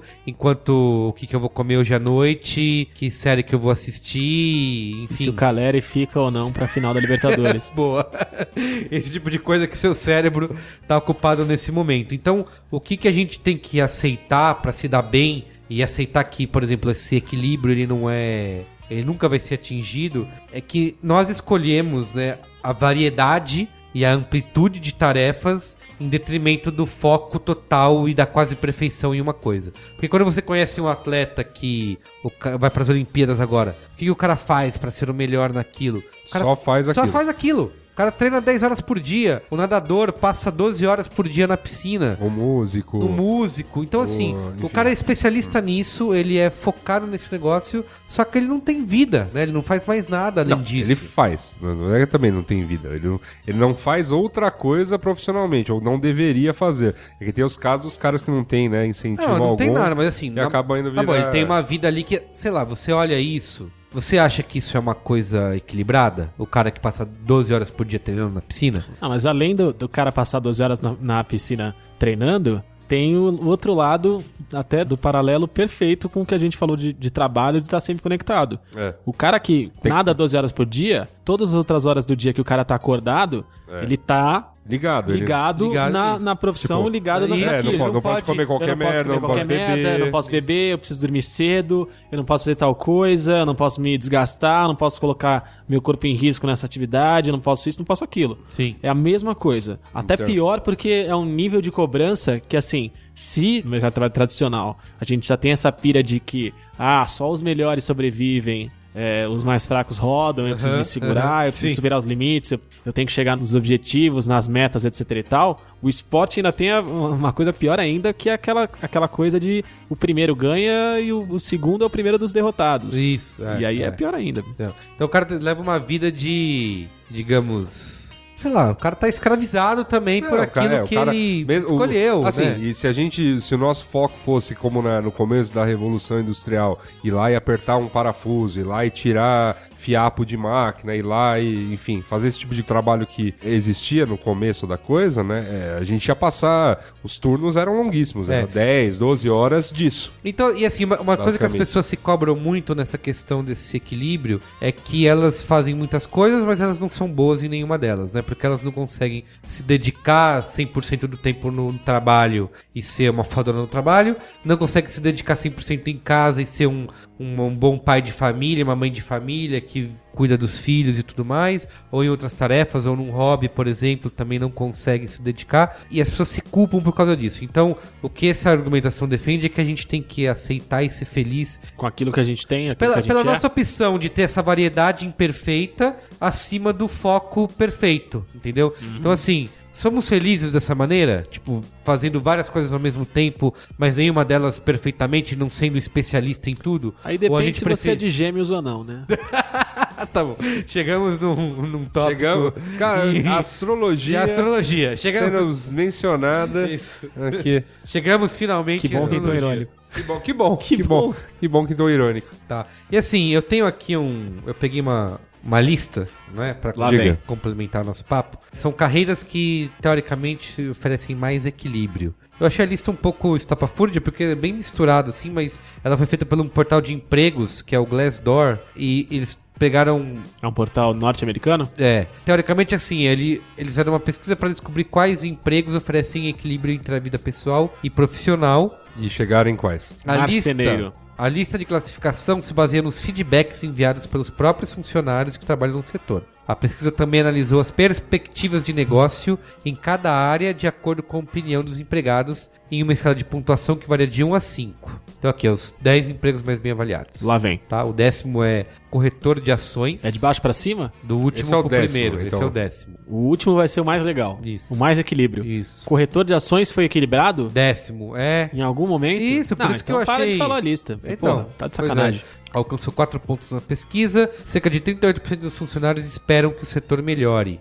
No entanto, outros 38% também acreditam que as condições para a profissão irão piorar no futuro. Ah, mas tem um lance também em relação a corretor, se, se a gente tá falando em mercado americano, né? É o setor que melhor paga, disparado. Ah, então o cara tem uma puta qualidade de vida mesmo. Entendi. Ah, e, e Isso- assim, isso- e financeiramente ele passa a ter É, uma qualidade tá, de tá vida. e assim, eu não sei se é uma suposição que eu faço agora. O cara se desliga um pouco mais, porque assim, é tão intenso. Não, e às aquilo- 5 da tarde acabou, né? Então, aquilo que o cara faz é tão intenso que de fato a hora que ele não tá fazendo aquela coisa maluca de gritar, procurar o preço e liga, desliga, negocia, não É negocia. que não é mais assim. Não é mais né? assim. É, não é tanto, tão gente- assim. não, O cara agora fica não é na- nada assim. Não, não é nada assim. Agora é tudo broker digital. É verdade. Você tá operando computadores o tempo todo, não tem gritaria, não tem nada. Então por isso que deve ter. Ah, eu sou muito romântico. Tá, ó. Você negócio do não, aquele- Então vai tomar no cu, tá ganhando dinheiro pra caralho aí, Tá tá, enchendo o cu de grana, tá reclamando aí? Mas vai ter que reclamar eu, pô. ó. Em nono lugar, bombeiro. Bombeiro. Não tem. Pô. Cara, Como que um bombeiro tem equilíbrio entre a. Ah, cara, que tudo bem. Ele tem, acho que ele tem os plantões, Tá bom. mas ele deve ter Tá uns certo. dias de folga e Tá. tal, né? Não, esse aí de fato tem o que. O que a gente até ah, e o trabalho é gratificante. Tem um lance É. do. Eu acho que também tem essa coisa do. Pô, efetivamente eu. Sim, salvei um gatinho. sal- Não, ou salvei vidas. pô. Sabe, entrei lá, entrei lá, Foi fui, brincadeira, no, gente. fui num prédio em chamas e salvei vidas. Então existe uma. Salvei esse gato, salvei essa gata. Sim. Tem uma. Tá. Mas até o que eu ia falar do bombeiro, o bombeiro precisamente tem a coisa que a gente brinca de vez em quando e fala que a gente quer ser fazendeiro, ser jardineiro. O bombeiro não chega em casa e fica pensando, puta, eu, eu acho que eu tenho que ver esse vídeo de treinamento de Isso. incêndio É aqui, verdade, é que é pra dar um gás, aí que amanhã eu já tá, tá voando. Não, o cara sai de lá, Acabou. acabou, Tá em casa. acabou, tá em casa. Tá de chinelo, tá massa. Muito bem. Tem um que eu acho que é, não tem a ver, cara, que é comunicação corporativa. Comunicação corporativa? Pô, essa pessoa tem que estar sempre alerta, porque se der uma merda, ela É. tem que, né? Não, isso aí tá de De- sacanagem. de ah, sacanagem. não, depende, depende, depende. Tem os profissionais de comunicação interna que, tipo, Ah, não é o mas cara que mesmo lida com assim. crise e tal. Tem o pessoal de comunicação corporativa no sentido de. enfim, Amanhã é o dia do pudim. Não esqueça. E o cara tem. Não peça, E é isso, né? O não cara já- peça sobremesa no quilão. Não, Amanhã tem pudim. A gente trabalha em agência. Você lembra do pessoal que trabalhava com comunicação Lembro. corporativa Lembro. interna de agência? Lembro, Que era, mano, ó, tem que escrever a galera nos prêmios e tem que ficar mandando uns releases. Tá, tá bom. Ó, em sétimo, UX Designer, né? Eu adoro. O, é, design, de, design de, de interfaces. É. Experiência do usuário Experiência maravilhosa. do usuário. É, É, gratificante. É que, Parabéns. é que tem 60% Que que eles- das pessoas que estão otimistas em Caralho, mas que negócio. preciso, né? É, então, por isso. UX designer é foda, né? Se falasse arquiteto de informação, já ia ser muito preciso, né? Ó, em sexto, você ver Bom, como... em sexto, bombeiros em Mumbai, na Índia. Não, em sexto, instrutor de academia. Instrutor de academia. Puta, esse aí tá bem, hein? Olha lá, olha lá, olha lá, Gina. Aí, é uma das. Esse tá bem, esse tá bem. Eu Porque tô- esse aí. Eu estou reconhecendo em sua voz aquele Gino da Itália, cara.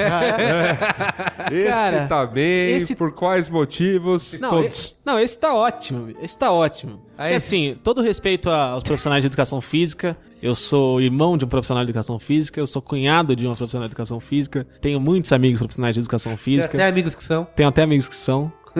Agora, cara, porra, contra. foda, né? Eu, sei lá, eu, Não, tem- eu, eu, existe fre- um- eu frequentei, Não, eu acho um frequentei estresse- quantos anos de academia Não, na minha vida, assim, Tá, mas sei lá, pensa, uns mas tem um cinco estresse, anos, mas tem um seis estresse, anos. tem um estresse, tem um estresse, que é manter o corpo. Imagina eu, Luiz Yassuda, formado em educação física, chegando à academia com esse meu shape atual, falando, galera, Mas vim tá- ajudar aqui vocês a Cara, manter a forma. mas Você fica- eu não tenho é trabalho, mas eu não tenho você- trabalho. Mas você fica oito Mas é 24 horas, é isso que eu tô aqui- falando. Não, não, não, não, não. Muito pelo contrário. Imagina que assim, você é um instrutor. Eu vou usar um exemplo. Você tem, do... você tem que ser sarado, você tem que ser Calma, bombado, você tem que ser forte, tem que eu vou usar, forma. Eu vou usar o exemplo do estabelecimento que eu frequento hoje, Aham, ali perto de casa. tá.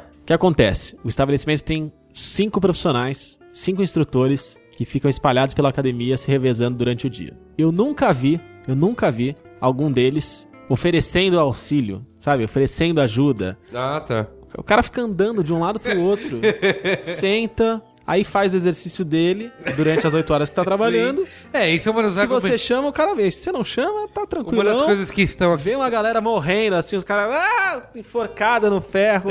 e aí, cara, pô, Aí o cara vai lá. levantar. É. Tá bom, ó. Aí, história de academia. Ah, esse aí tem que estar em primeiro, ele tá amarradaço. Tá amarrado.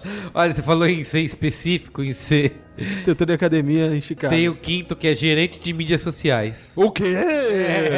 O quê? O gerente tá tranquilão? Tá, Meu lugar. Deus. Não é possível. cara, não é Tá, men- possível. tá mentindo. Ganha pouco, trabalha muito, fica alucinado com, tipo, campanha, como é que tá negócio de hashtag numa uma coisa que eu época aí, ou como tá a mídia do pesquisa Facebook. falha? Porque É, um dos isso aí é critérios que eles usam... Esse aí é deslumbrado no Vale do Silício, cara. E- É, isso É, que ele fala, de não, é Deus, ótimo, cara. amo minha vida. Uma das critérios que essa pesquisa usa é se as pessoas estão positivas em relação ao futuro do trabalho. Nossa, cara. Então eu acho que isso afeta muito a. Pode ser, então. Ah, não, porque agora vai ficar ainda melhor. Ó, em quarto, É, salva vidas. Salva vidas. Eu acho Porque assim, Eu acho que... Salva-vidas é como o bombeiro. É isso. O cara não chega em casa e fala Ah, assim: tem alguém caralho, se esse, ba- afogando." esse barulho de água, que E vazamento ali de cima, Na- alguém vai estar morrendo. à noite na praia tem quem nadando? Ninguém. Ninguém, então foda-se. O cara solta os. Escureceu, o cara desliga. Isso. O cara, o cara entra no modo Netflix e ninguém tira ele. Ninguém vai ligar. ó. O mano tá se afogando aqui. Vem salvar. Não. Né? Ai, e terceiro, guia de, Baywatch. guia, de, Saudades séries. guia de turismo. Guia de turismo? É. É, eu acho que também É. tem o lance de gratificação tal. É. E também tem o lance de ter horário, né? Se bem que, assim, em grandes turnos, você tem o cara meio que trabalha 24 horas. Tipo, o, o guia turístico Ah, o que, que acompanha um grupo tal. Que vai viajar, trabalha é bastante. mas também trabalha naquele momento, né? Tipo, te- existem os picos turísticos em que, tipo, você fecha grupo dessa maneira, né? Sim. Eu creio. Ó, o segundo lugar, pra você que adorou o UX design, é especialista em SEO. I rest my case.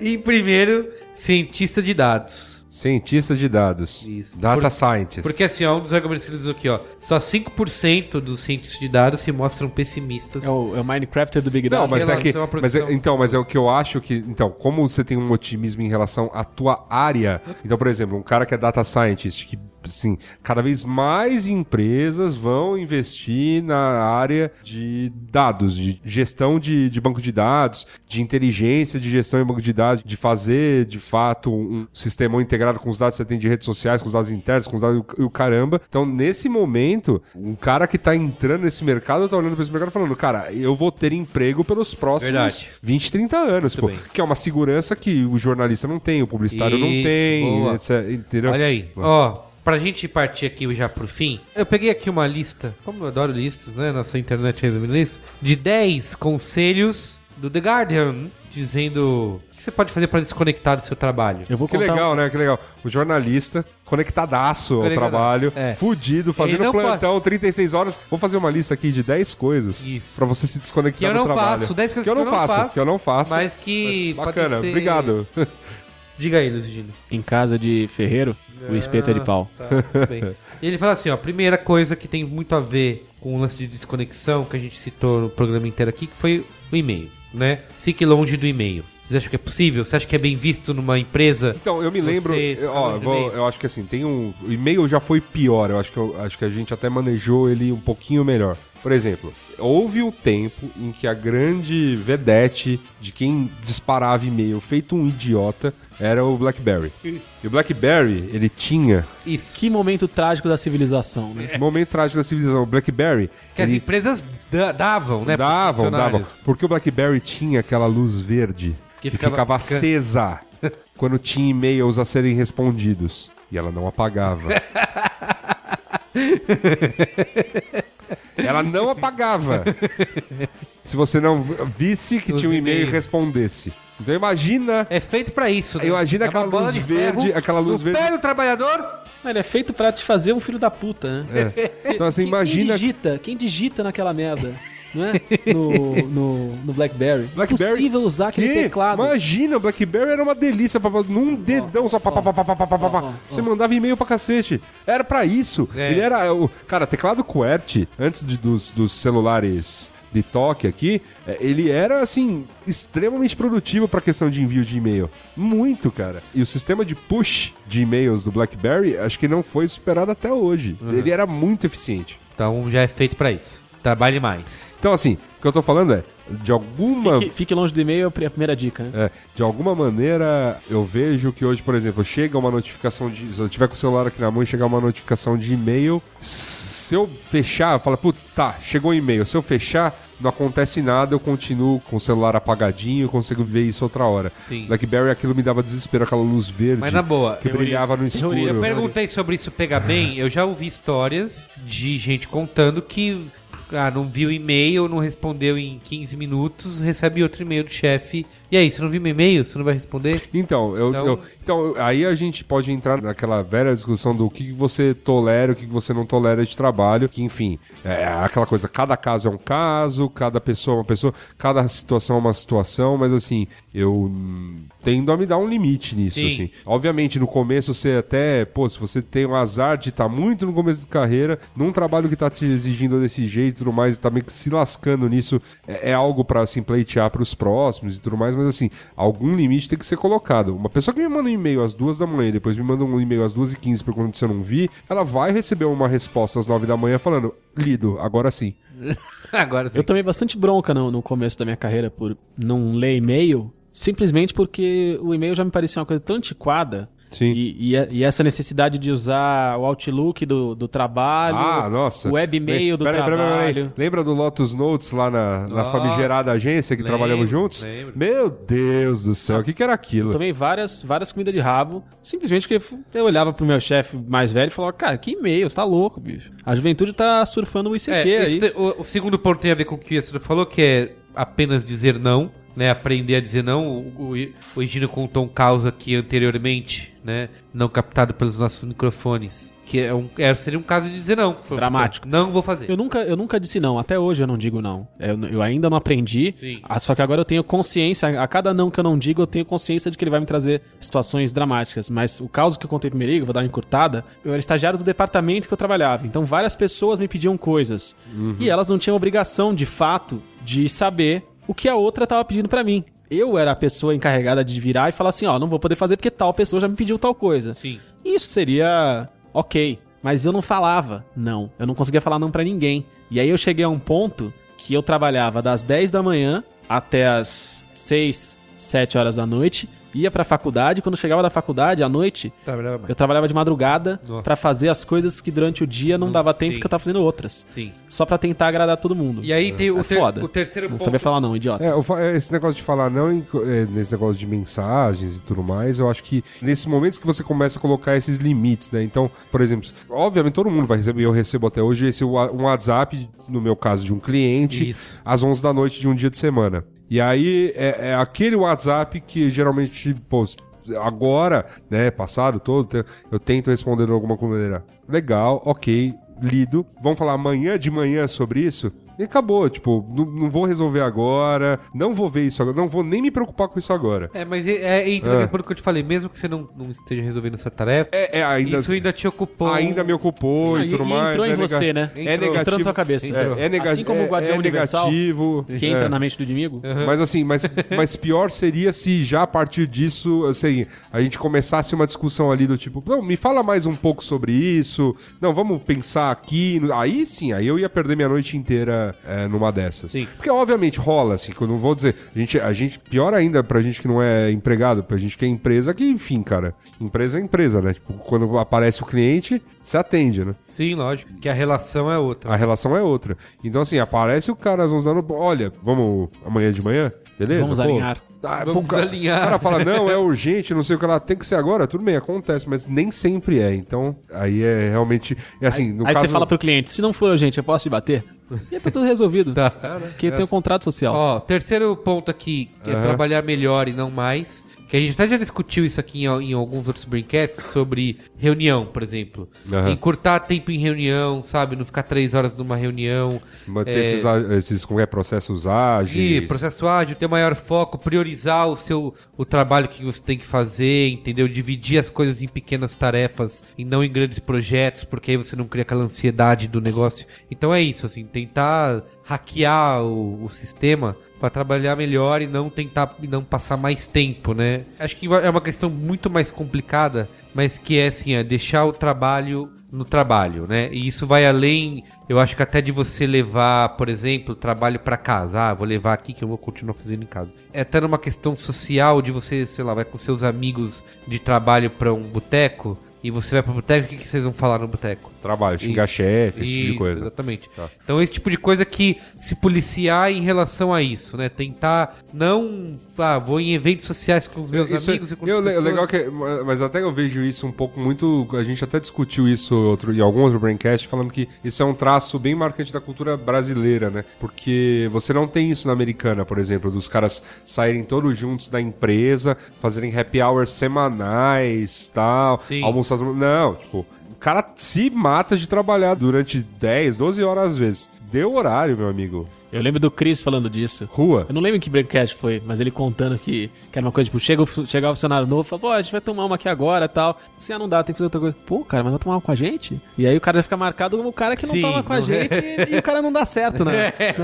Aí, não, o cara trabalha direitinho e tal, o cara vai tudo com a bem. gente, mas é? sei lá, o cara meio fechado, não toma uma com a gente, acho melhor não. E rola umas paradas assim. Rola, né? opa, Do rola, rola. Então, assim, é, é, obviamente tem questões, né, para as quais é necessário você se envolver e tudo mais com o ambiente. Então, assim, um ou outro happy hour, é, obviamente você vai ter que ir, mas, assim, não precisa tornar a sua vida. Eu acho que é muito louco isso, porque eu me lembro do... é, O, o caso que eu adoro citar, que é o, a última agência onde eu trabalhei, aí, de repente, eu via que a galera tinha que fazer almoço de 70 reais todos os santos dia e tal. Nossa. E, e o duro é que eu, eu meio que pensava assim, mas ele sabe quanto eu tô ganhando. pra, tipo, saber que eu não posso brincar disso, Sim. entendeu? De almoçar 70 De almoçar 70 reais todo santo E dia. aí nasceu Vale 9 Conto. Não, nasceu na, nasceu na época eu coloquei, eu virei pros estagiários, tal, pra molecada que eu sabia que era mais. Falei, ó, ps, a, USP não tá muito longe daqui não, e como a agência não é perto de nada, tem que pegar carro de qualquer maneira pra ir pra qualquer lugar, eu tô topando ir lá. Tá afim? E a gente começou a almoçar na USP. Teve um dia até que eu bandejei. Um real. 1,90.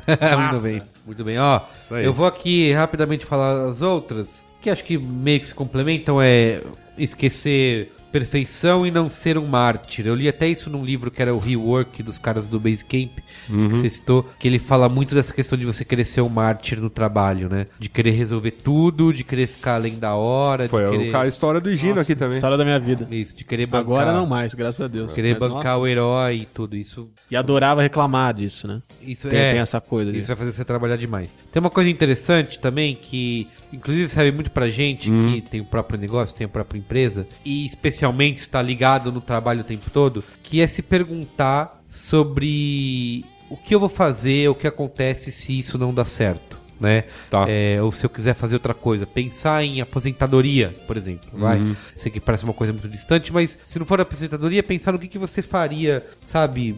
Qual seu outro tipo de trabalho? Como seria a sua vida se não tivesse, sabe, não tratar a sua empresa? Eu também já li muito isso, até nesse próprio livro que eu acabei de citar do Rework. O cara fala não tratar a sua empresa como algo sagrado e algo que é, nossa, eu não, é. Substituível. Isso, se pensar nisso, cara, é um empreendimento, eu vou tentar, se não dá certo, Se der certo, próximo. próximo, vou É. fazer outra coisa, ter esse Eu acho- desapego. Eu acho, eu, né? acho, que- eu acho que assim, não foi graças a esses livros, mas foi graças a, a- as pauladas aí. Eu tenho pensado de uma maneira bem, assim, bem parecida. Aliás, até em conversas pessoais a gente já falou sobre isso, de que minha opinião sobre ter uma empresa é bastante essa, assim, ah, vamos enquanto tá rolando, enquanto tá bacana e tudo mais. Mas é foda também, né, ao mesmo tempo que também não pode só desleixo, tem que só, pô, não, tem Sim. que enquanto tiver lá, tem que, tem que rolar bem e tal. Ó, outros pontos importantes, que a gente tá- citou aqui um pouco do fazer esperar, né? Que você acabou de falar de, ó, legal, amanhã a gente conversa sobre isso, né? Você respondeu e-mail com 24 horas de diferença, agora não, não, é ruim, entendeu? Você mandou e-mail agora, daqui um dia eu vou responder, né? Não é algo que é urgente.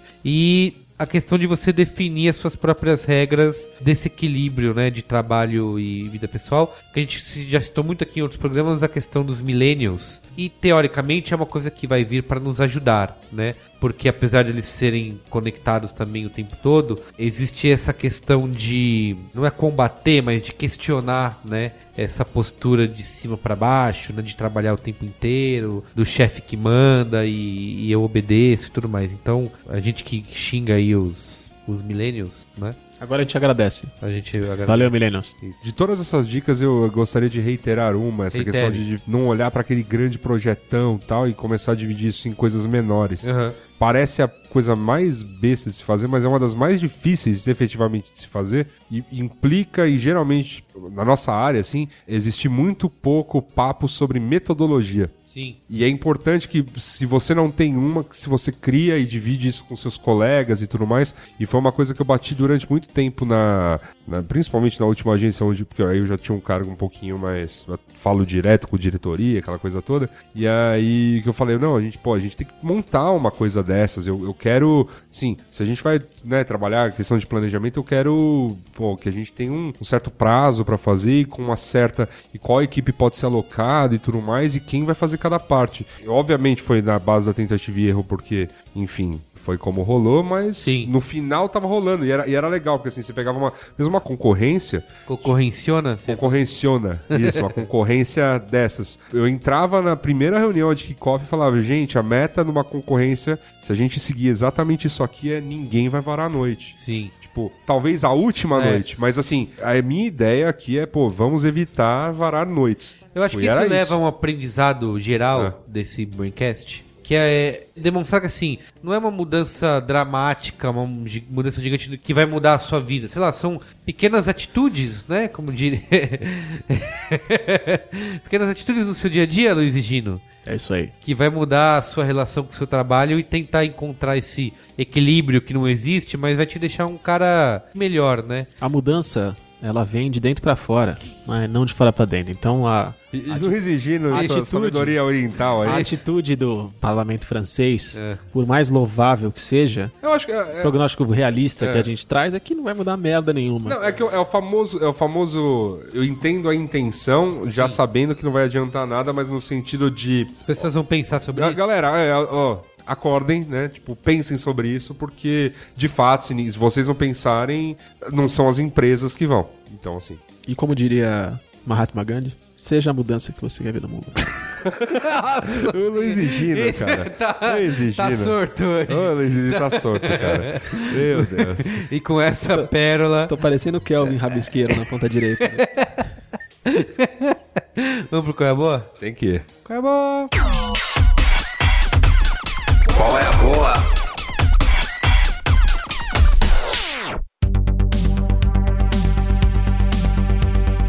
Bom, vou começar aqui. Eu queria indicar um filme. Ele é meio um. é, vocês vão me criticar por isso, mas. é- Eu não tô te sentindo muito empolgado, É. você tá cheio de dúvidas, já tá sentindo as críticas antes delas chegarem. O que que tá acontecendo, Carlos? Não, é que assim, é um filme que ele é bem mediano pra ruim, mas ele tem um tema muito legal e muito interessante. Que é a vida do Nicolas Cage. que é que me interessa bastante é que o filme é previsível, tá? Ele é, ele é feito de maneira bem sem originalidade. Você tá me matando. Essa, Não assista. essa espera tá me matando. Vai, esse é meu Guaiaboa, Luiz Gino. Não. Mas assim, eu quero indicar esse filme porque eu acho que ele, como eu falei, eu gosto muito do tema e ele pode levar a que as pessoas procurem outras informações a respeito. Caravana da Coragem. Não é. É pro Yasuda ver Star Wars. Isso. ele chama Labirinto de Mentiras. Olha só, rapaz. que é um filme alemão de 2014. Ele, inclusive, ele esteve na lista, no shortlist do Oscar no ano passado, entre os nove. Acabou não entrando nos cinco indicados, mas estava entre os nove. Que ele conta basicamente a história de um promotor alemão que leva 19 oficiais nazistas, né, para julgamento, né, que trabalharam em Auschwitz. Eles vão ser julgados pelos crimes na Alemanha. É o primeiro, é o primeiro julgamento dos próprios alemães contra os alemães. E ele começa em 1958, né, no pós-guerra na Alemanha, já bem tipo 13 anos depois do fim da guerra. E o que é interessante notar que é o seguinte, não é só a questão do julgamento, mas o principal ponto do filme é dizer como que a Alemanha nesse pós-guerra se fechou, né? E esse assunto não, é, é- não era conhecido, era um tabu. Porque o que, que acontece? Quando você tá num, num país desse, num pós-guerra, todo mundo potencialmente era um nazista, né? O seu pai podia ter sido um nazista trabalhado em, em campo de concentração. Então, não existia o que esse conhecimento que a gente tem hoje dos campos de concentração de Auschwitz. Não era uma coisa que era divulgada na época, né? Que tinha imagens, porque as imagens foram os vídeos todos que foram filmados pelo Foi depois. foi depois, pelo... Não, ele foi, na verdade, Auschwitz foi descoberta, né? E chegou-se ao número de, de pessoas poderiam ter sido mortas lá, acho que analisando a grossura da camada de gordura nas chaminés. Então, eles já tinham muitas É, é, isso O que assim. acontece? Eles já tinham muitas provas, já tinha vídeo, porque o- os, os exércitos, tanto soviéticos quanto os americanos, eles filmaram o- eles chegando no campo de concentração. Tem até um outro. Isso, passo, isso é muito coia boa. tá? E por isso que eu falei que isso liga às outras coisas. Tem um documentário que chama Night Will Fall, que é um documentário sobre um documentário que o Hitchcock estava produzindo na época, que depois acabou sendo engavetado, porque foi considerado muito polêmico e tal, que era reunindo essas imagens que os exércitos filmaram no- nos campos de concentração. E, cara, e mostra tudo, assim. É bem chocante, assim, de, é, de tanto de mostrar o volume de corpos, lá, milhares de corpos numa vala comum, de pessoas ainda vivas, mas que estavam, eram trapos, sabe, só de pele e osso, assim. Só que essas imagens, como eu falei, tinham sido arquivadas, elas não tinham sido mostradas a público. Foi o julgamento do Hashman em Jerusalém, em Israel, que foi, isso foi em 62, eu acho, que ainda foi depois, né, cinco anos depois de 58, e que foi exibido, né, ao vivo, que foi transmitido para o mundo todo, foi ali que as pessoas começaram a ter contato com os depoimentos das testemunhas de pessoas que estavam lá, das vítimas, de contando o que aconteceu e de, de ter essas primeiras imagens exibidas, né? E aí que você começa a olhar, que o mundo olhou e falou, nossa, foi isso que aconteceu, e já tinham se passado quase 20 anos do fim da guerra. Então você imagina, anos antes na Alemanha, o assunto era ainda mais tabu, era mais desconhecido, as pessoas não conheciam esse nome, que hoje, quando se fala em campo de concentração em, em Auschwitz, todo mundo lembra, sabe o que, que é, porque viu em centenas de, de filmes, em documentários e tudo mais. É, então, é, acho que o ponto principal desse filme é mostrar isso, né? Como eles foram capazes de, não digo segredo, mas de guardar isso, de esconder isso e como Como a realidade da época também deveria afetar, né, essa... é, e, e mostrar esse, esse promotor e, e depois a empresa dele lá de, de advocacia, de começar a investigar e ir atrás desses arquivos. E quando ele começa a cavocar lá, ele vê que Obviamente, muita gente não quer que mexa nisso, né? Começa a mexer num vespeiro de, de gente que discorda. Como assim você está indo contra o seu próprio povo, contra o seu próprio país? Como que nós vamos julgar os alemães aqui? E ele chegar a esse, essa conclusão de que, pô, você tá falando aqui com seu colega de trabalho, mas o pai dele foi nazista e trabalhou no campo de concentração. E aí, né, como que fica essa questão moral e ética aí de, de tentar investigar, de trazer provas? Rola também isso que a gente vê muito hoje de, de culpar a vítima, de ah, não foi, não foi nada disso, não sei o que. Então, é isso. Então, meus, qual é a boa? Dois, tá? Esse, Duplo. Duplo. Esse que é o filme não é muito bom, mas a história é muito interessante, que é o Labirinto de Mentiras. E esse documentário Night Will Fall tem 50 minutos é, da HBO, que ele mostra tanto o processo de, de, produção desse documentário que o Hitchcock tinha ajudado a fazer e exibe muitas cenas que estariam nesse documentário e outras cenas que foram restauradas e de tudo, assim, eu já consumi muita coisa sobre Segunda Guerra Mundial, sobre nazismo, holocausto e tudo mais. Esse é o documentário com mais cenas impactantes e porque todos os outros, eles contam as histórias, mostram algumas cenas que são chocantes, mas dá uma aliviada ali, né? Esse, assim, realmente o mostra... Night Will Fall. É, Night Will Fall. Mostra a galera chegando, soviético, chegando no campo de concentração com a câmera na mão e pegando aqueles primeiros momentos ali. Mostra as cenas depois que, que os, tanto os americanos, principalmente os soviéticos fizeram isso, de... Porque, assim, mostrar que tinha um campo de concentração e logo do lado, sabe, questão de poucos quilômetros, tinha uma cidadezinha, uma vilinha com pessoas vivendo como se nada tivesse acontecendo. Então tem cenas de pegando essa galera que vivia nessa cidade ao lado e levando essa galera pro campo de concentração para ver o que aconteceu. Então lá com os corpos, a, a, vala de, de corpos lá e a galera lá, os alemães passeando lá, entrando, como se fosse um tour turístico, sabe? Ó, chega aí, vamos ver o que que tava rolando. Então tem até esse tipo de cena, assim. E eles contando porque que o documentário acabou não sendo sendo finalizado, o embrólio político que acabou rolando, então tem muita coisa legal aí,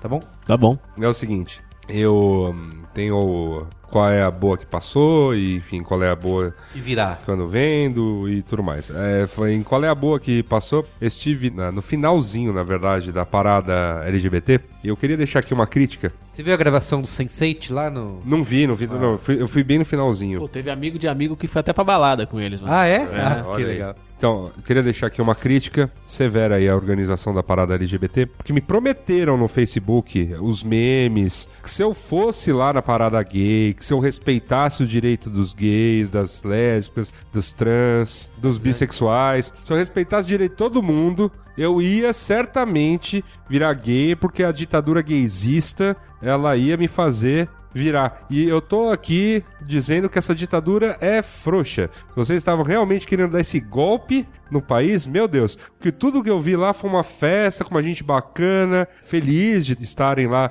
comemorando a questão do orgulho e comemorando, pleiteando, né, um maior respeito e tudo mais. Mas olha, cá estou eu, hétero pra caceta ainda.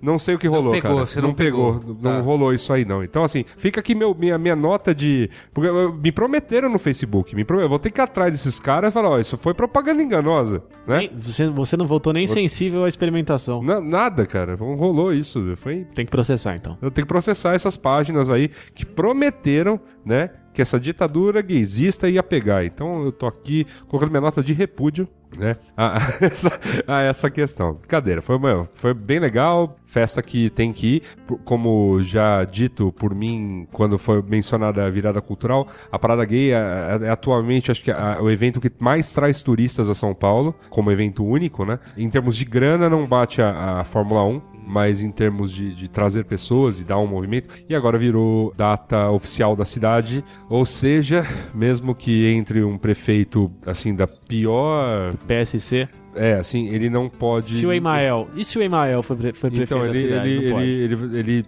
como é data oficial da cidade, ele não tem que dar autorização para que ela aconteça, entendeu? Ela Entendi. acontece. Tá, e ela vai, ela vai rolar.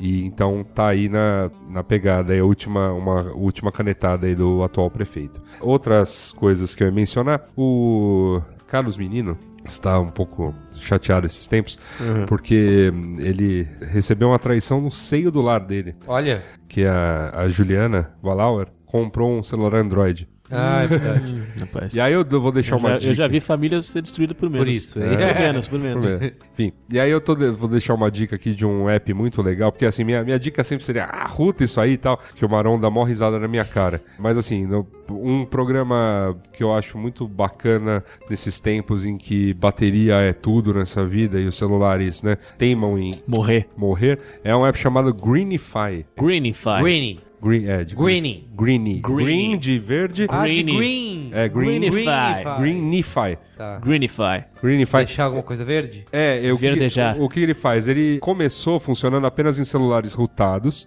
só que a partir das novas versões de Android, a partir da, acho que dessa mais recente, ela também está funcionando. Tem algumas coisas que estão funcionando. A partir da 4.1, ela já começou a funcionar mesmo para celulares não rotados. E nos, nos Androids mais novos, ela consegue fazer a função que ele chama lá de Aggressive Dose, que é faz a coisa bem mais rápido, mesmo não precisando do root. É, mesmo você não tem fazendo o root do, do teu aparelho, você consegue fazer. O que, que ele faz? Ele basicamente bota para hibernar todas as funções que estão rolando secundárias no teu aparelho. Então, assim, é, aquele monte de app que você deixou aberto, escambau, tal, que você não sabe se fechou, se não fechou. Tipo, apagou a tela, ele mexe pra todo mundo pra dormir. Então é um app maravilhoso e, e dá uma diferença legal de, E o Greenify é pra deixar a bateria, verde. bateria. isso. É, pra Ah. você usar menos. É. E por fim, minha dica do que será, na verdade, minha dica do que não será, que tem tudo a ver com o tema do nosso programa de hoje. Né? Você já ouviu aí, falamos aí sobre essas questões de trabalho. Amigo, se o trabalho parece te deixar exaurido, se as oportunidades estão acabando, né, o desemprego batendo, minha dica do que não fazer né? Porque assim, pode fazer o que você quiser, mas assim, tente não dar palavras a um outro programa que a gente fez também aqui, que foi sobre o. Como que é? Empreendedores de palco.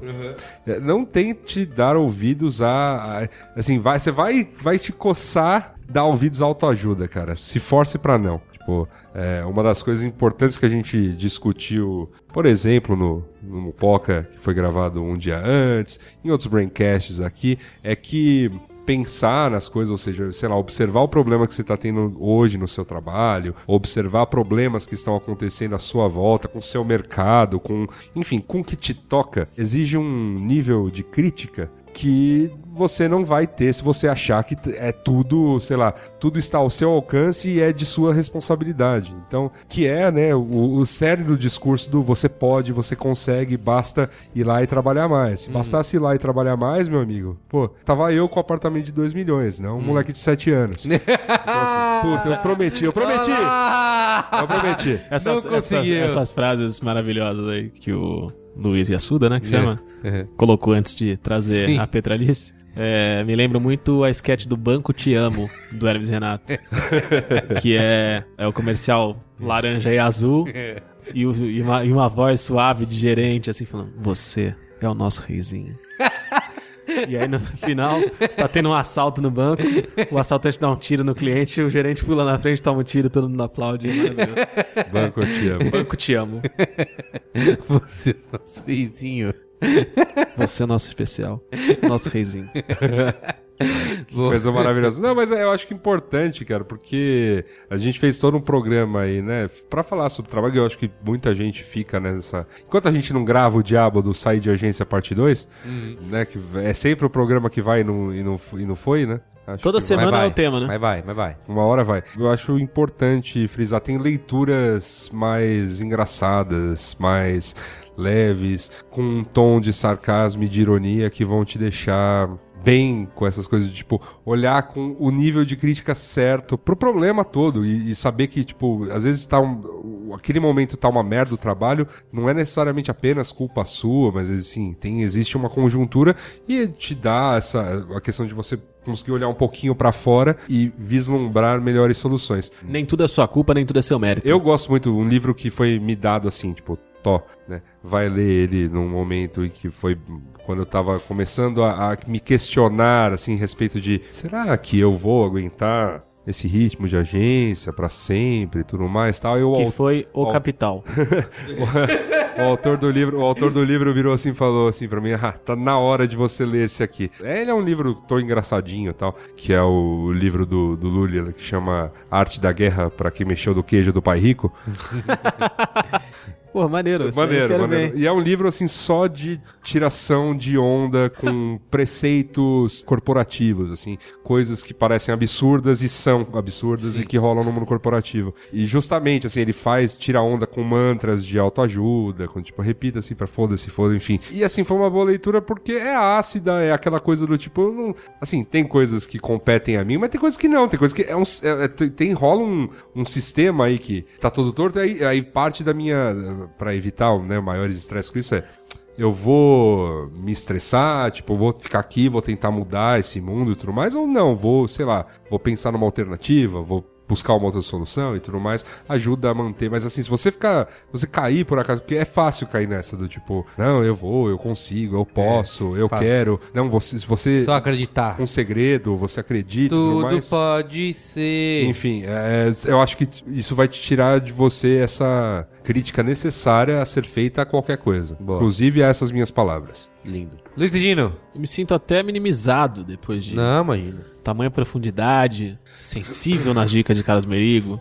nas palavras sábias do, do mestre. Na última vez que você veio Oriental. com, você- na última vez que você veio com esse chavequinho do tipo, ah, tô até meio diminuído e tal, você, você sugeriu neste neste braincast Figueroas. Tu vê só? Então assim, eu, eu não espero nada menos do que isso agora. Isso. Não, mas hoje vai ser mais de boa. Mas, pegando o gancho de Luiz Yassuda, vai ser uma dica que vai soltar umas cinturas aí. A dica começa da seguinte forma. Eu dou muita dica musical aqui, né? Sim, sim. No, no Qual é a Boa. Lógico. E eu fico muito feliz quando eu dou essas dicas e propago artistas maneiros. E a galera manda mensagem nos comentários do programa, ou manda, Manda mensagem feedback. no Twitter, A arte do feedback. a arte do feedback, e falam, porra, essa banda é realmente maravilhosa, mudou minha vida, agora eu vejo o mundo com outros olhos.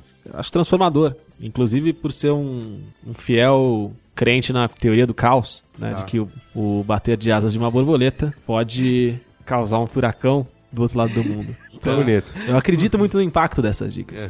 Mas eu me sinto também muito feliz quando o processo acontece do modo contrário. Quando algum jovem ouvinte fala, Luiz, escuta esse som aqui. E aí eu coloco e é massa.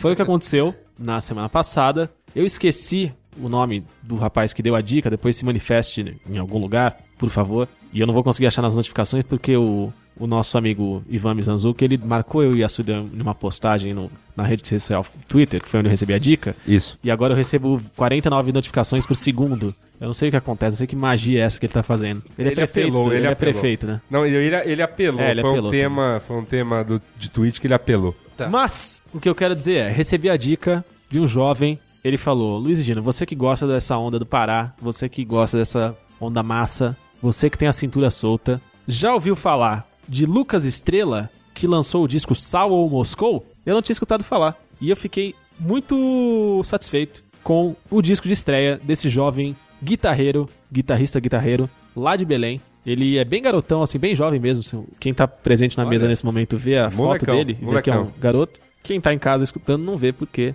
as ondas da- sonoras da internet ainda não mostram imagens. Mas você pode googar enquanto está, é, está ouvindo. Aperta o Google. Lucas Estrela, ele é bastante jovem. Ele é um. Aparentemente, na minha. Na minha... Quando você encontrá-lo, você vai falar o quê? Jovem!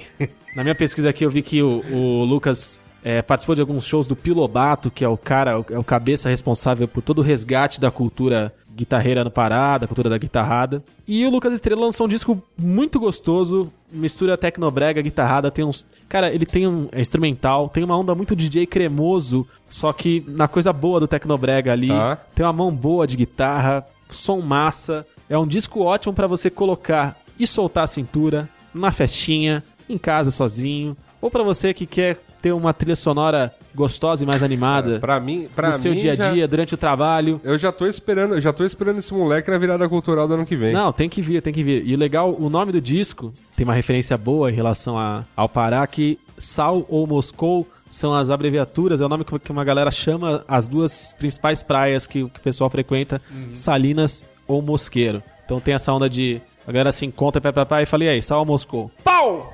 E já sai a guitarra.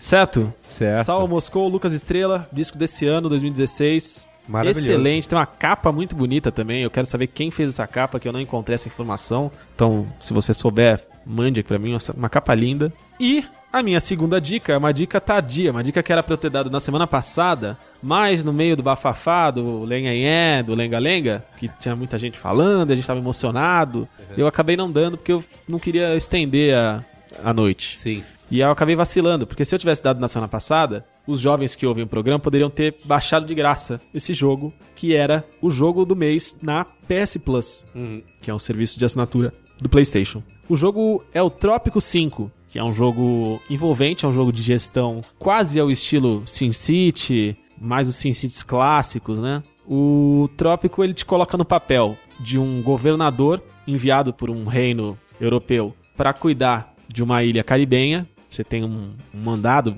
ali de governador para governar durante alguns anos. E aí o que, que você faz? Você, inspirado pelos ideais revolucionários, você declara a independência da ilha e se autoproclama ele presidente.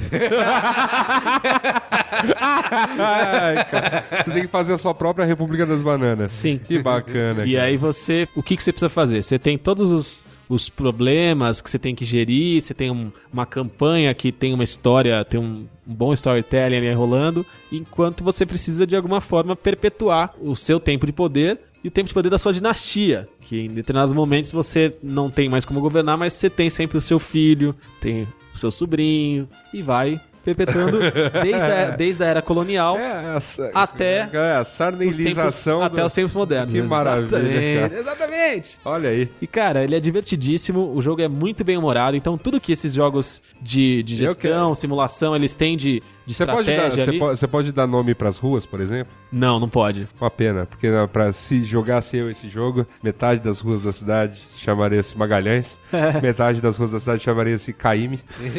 Ai, bicho. Ó, Cara, mas é é- ele é divertidíssimo, ele é simples o suficiente pra não, não ficar chato de ter tanta coisa pra lidar, mas ele é complexo o suficiente pra não ser besta e não ser simplório. E é muito bem humorado. Sempre que você, sei lá, a gente falou aqui no programa que quando no Civilization, por exemplo, você descobre uma tecnologia nova ou constrói uma maravilha, vem a voz do Leonard Nimoy e fala uma citação maravilhosa da humanidade. Nesse aí você tem um, um ajudante, que o nome dele é Penúltimo, e o Penúltimo ele sempre faz uns comentários engraçadinhos. Então, é, por exemplo, na era colonial, quando você faz uma pesquisa que te possibilita fazer melhorias nos ranchos que você tem ali, ele fala: "Ah, aconteceu uma catástrofe. Roubaram os meus os meus manuscritos autobiográficos que contavam a história de dois rapazes que durante o inverno trabalharam juntos num rancho de ovelhas e acabaram tendo uma relação forte homem com homem.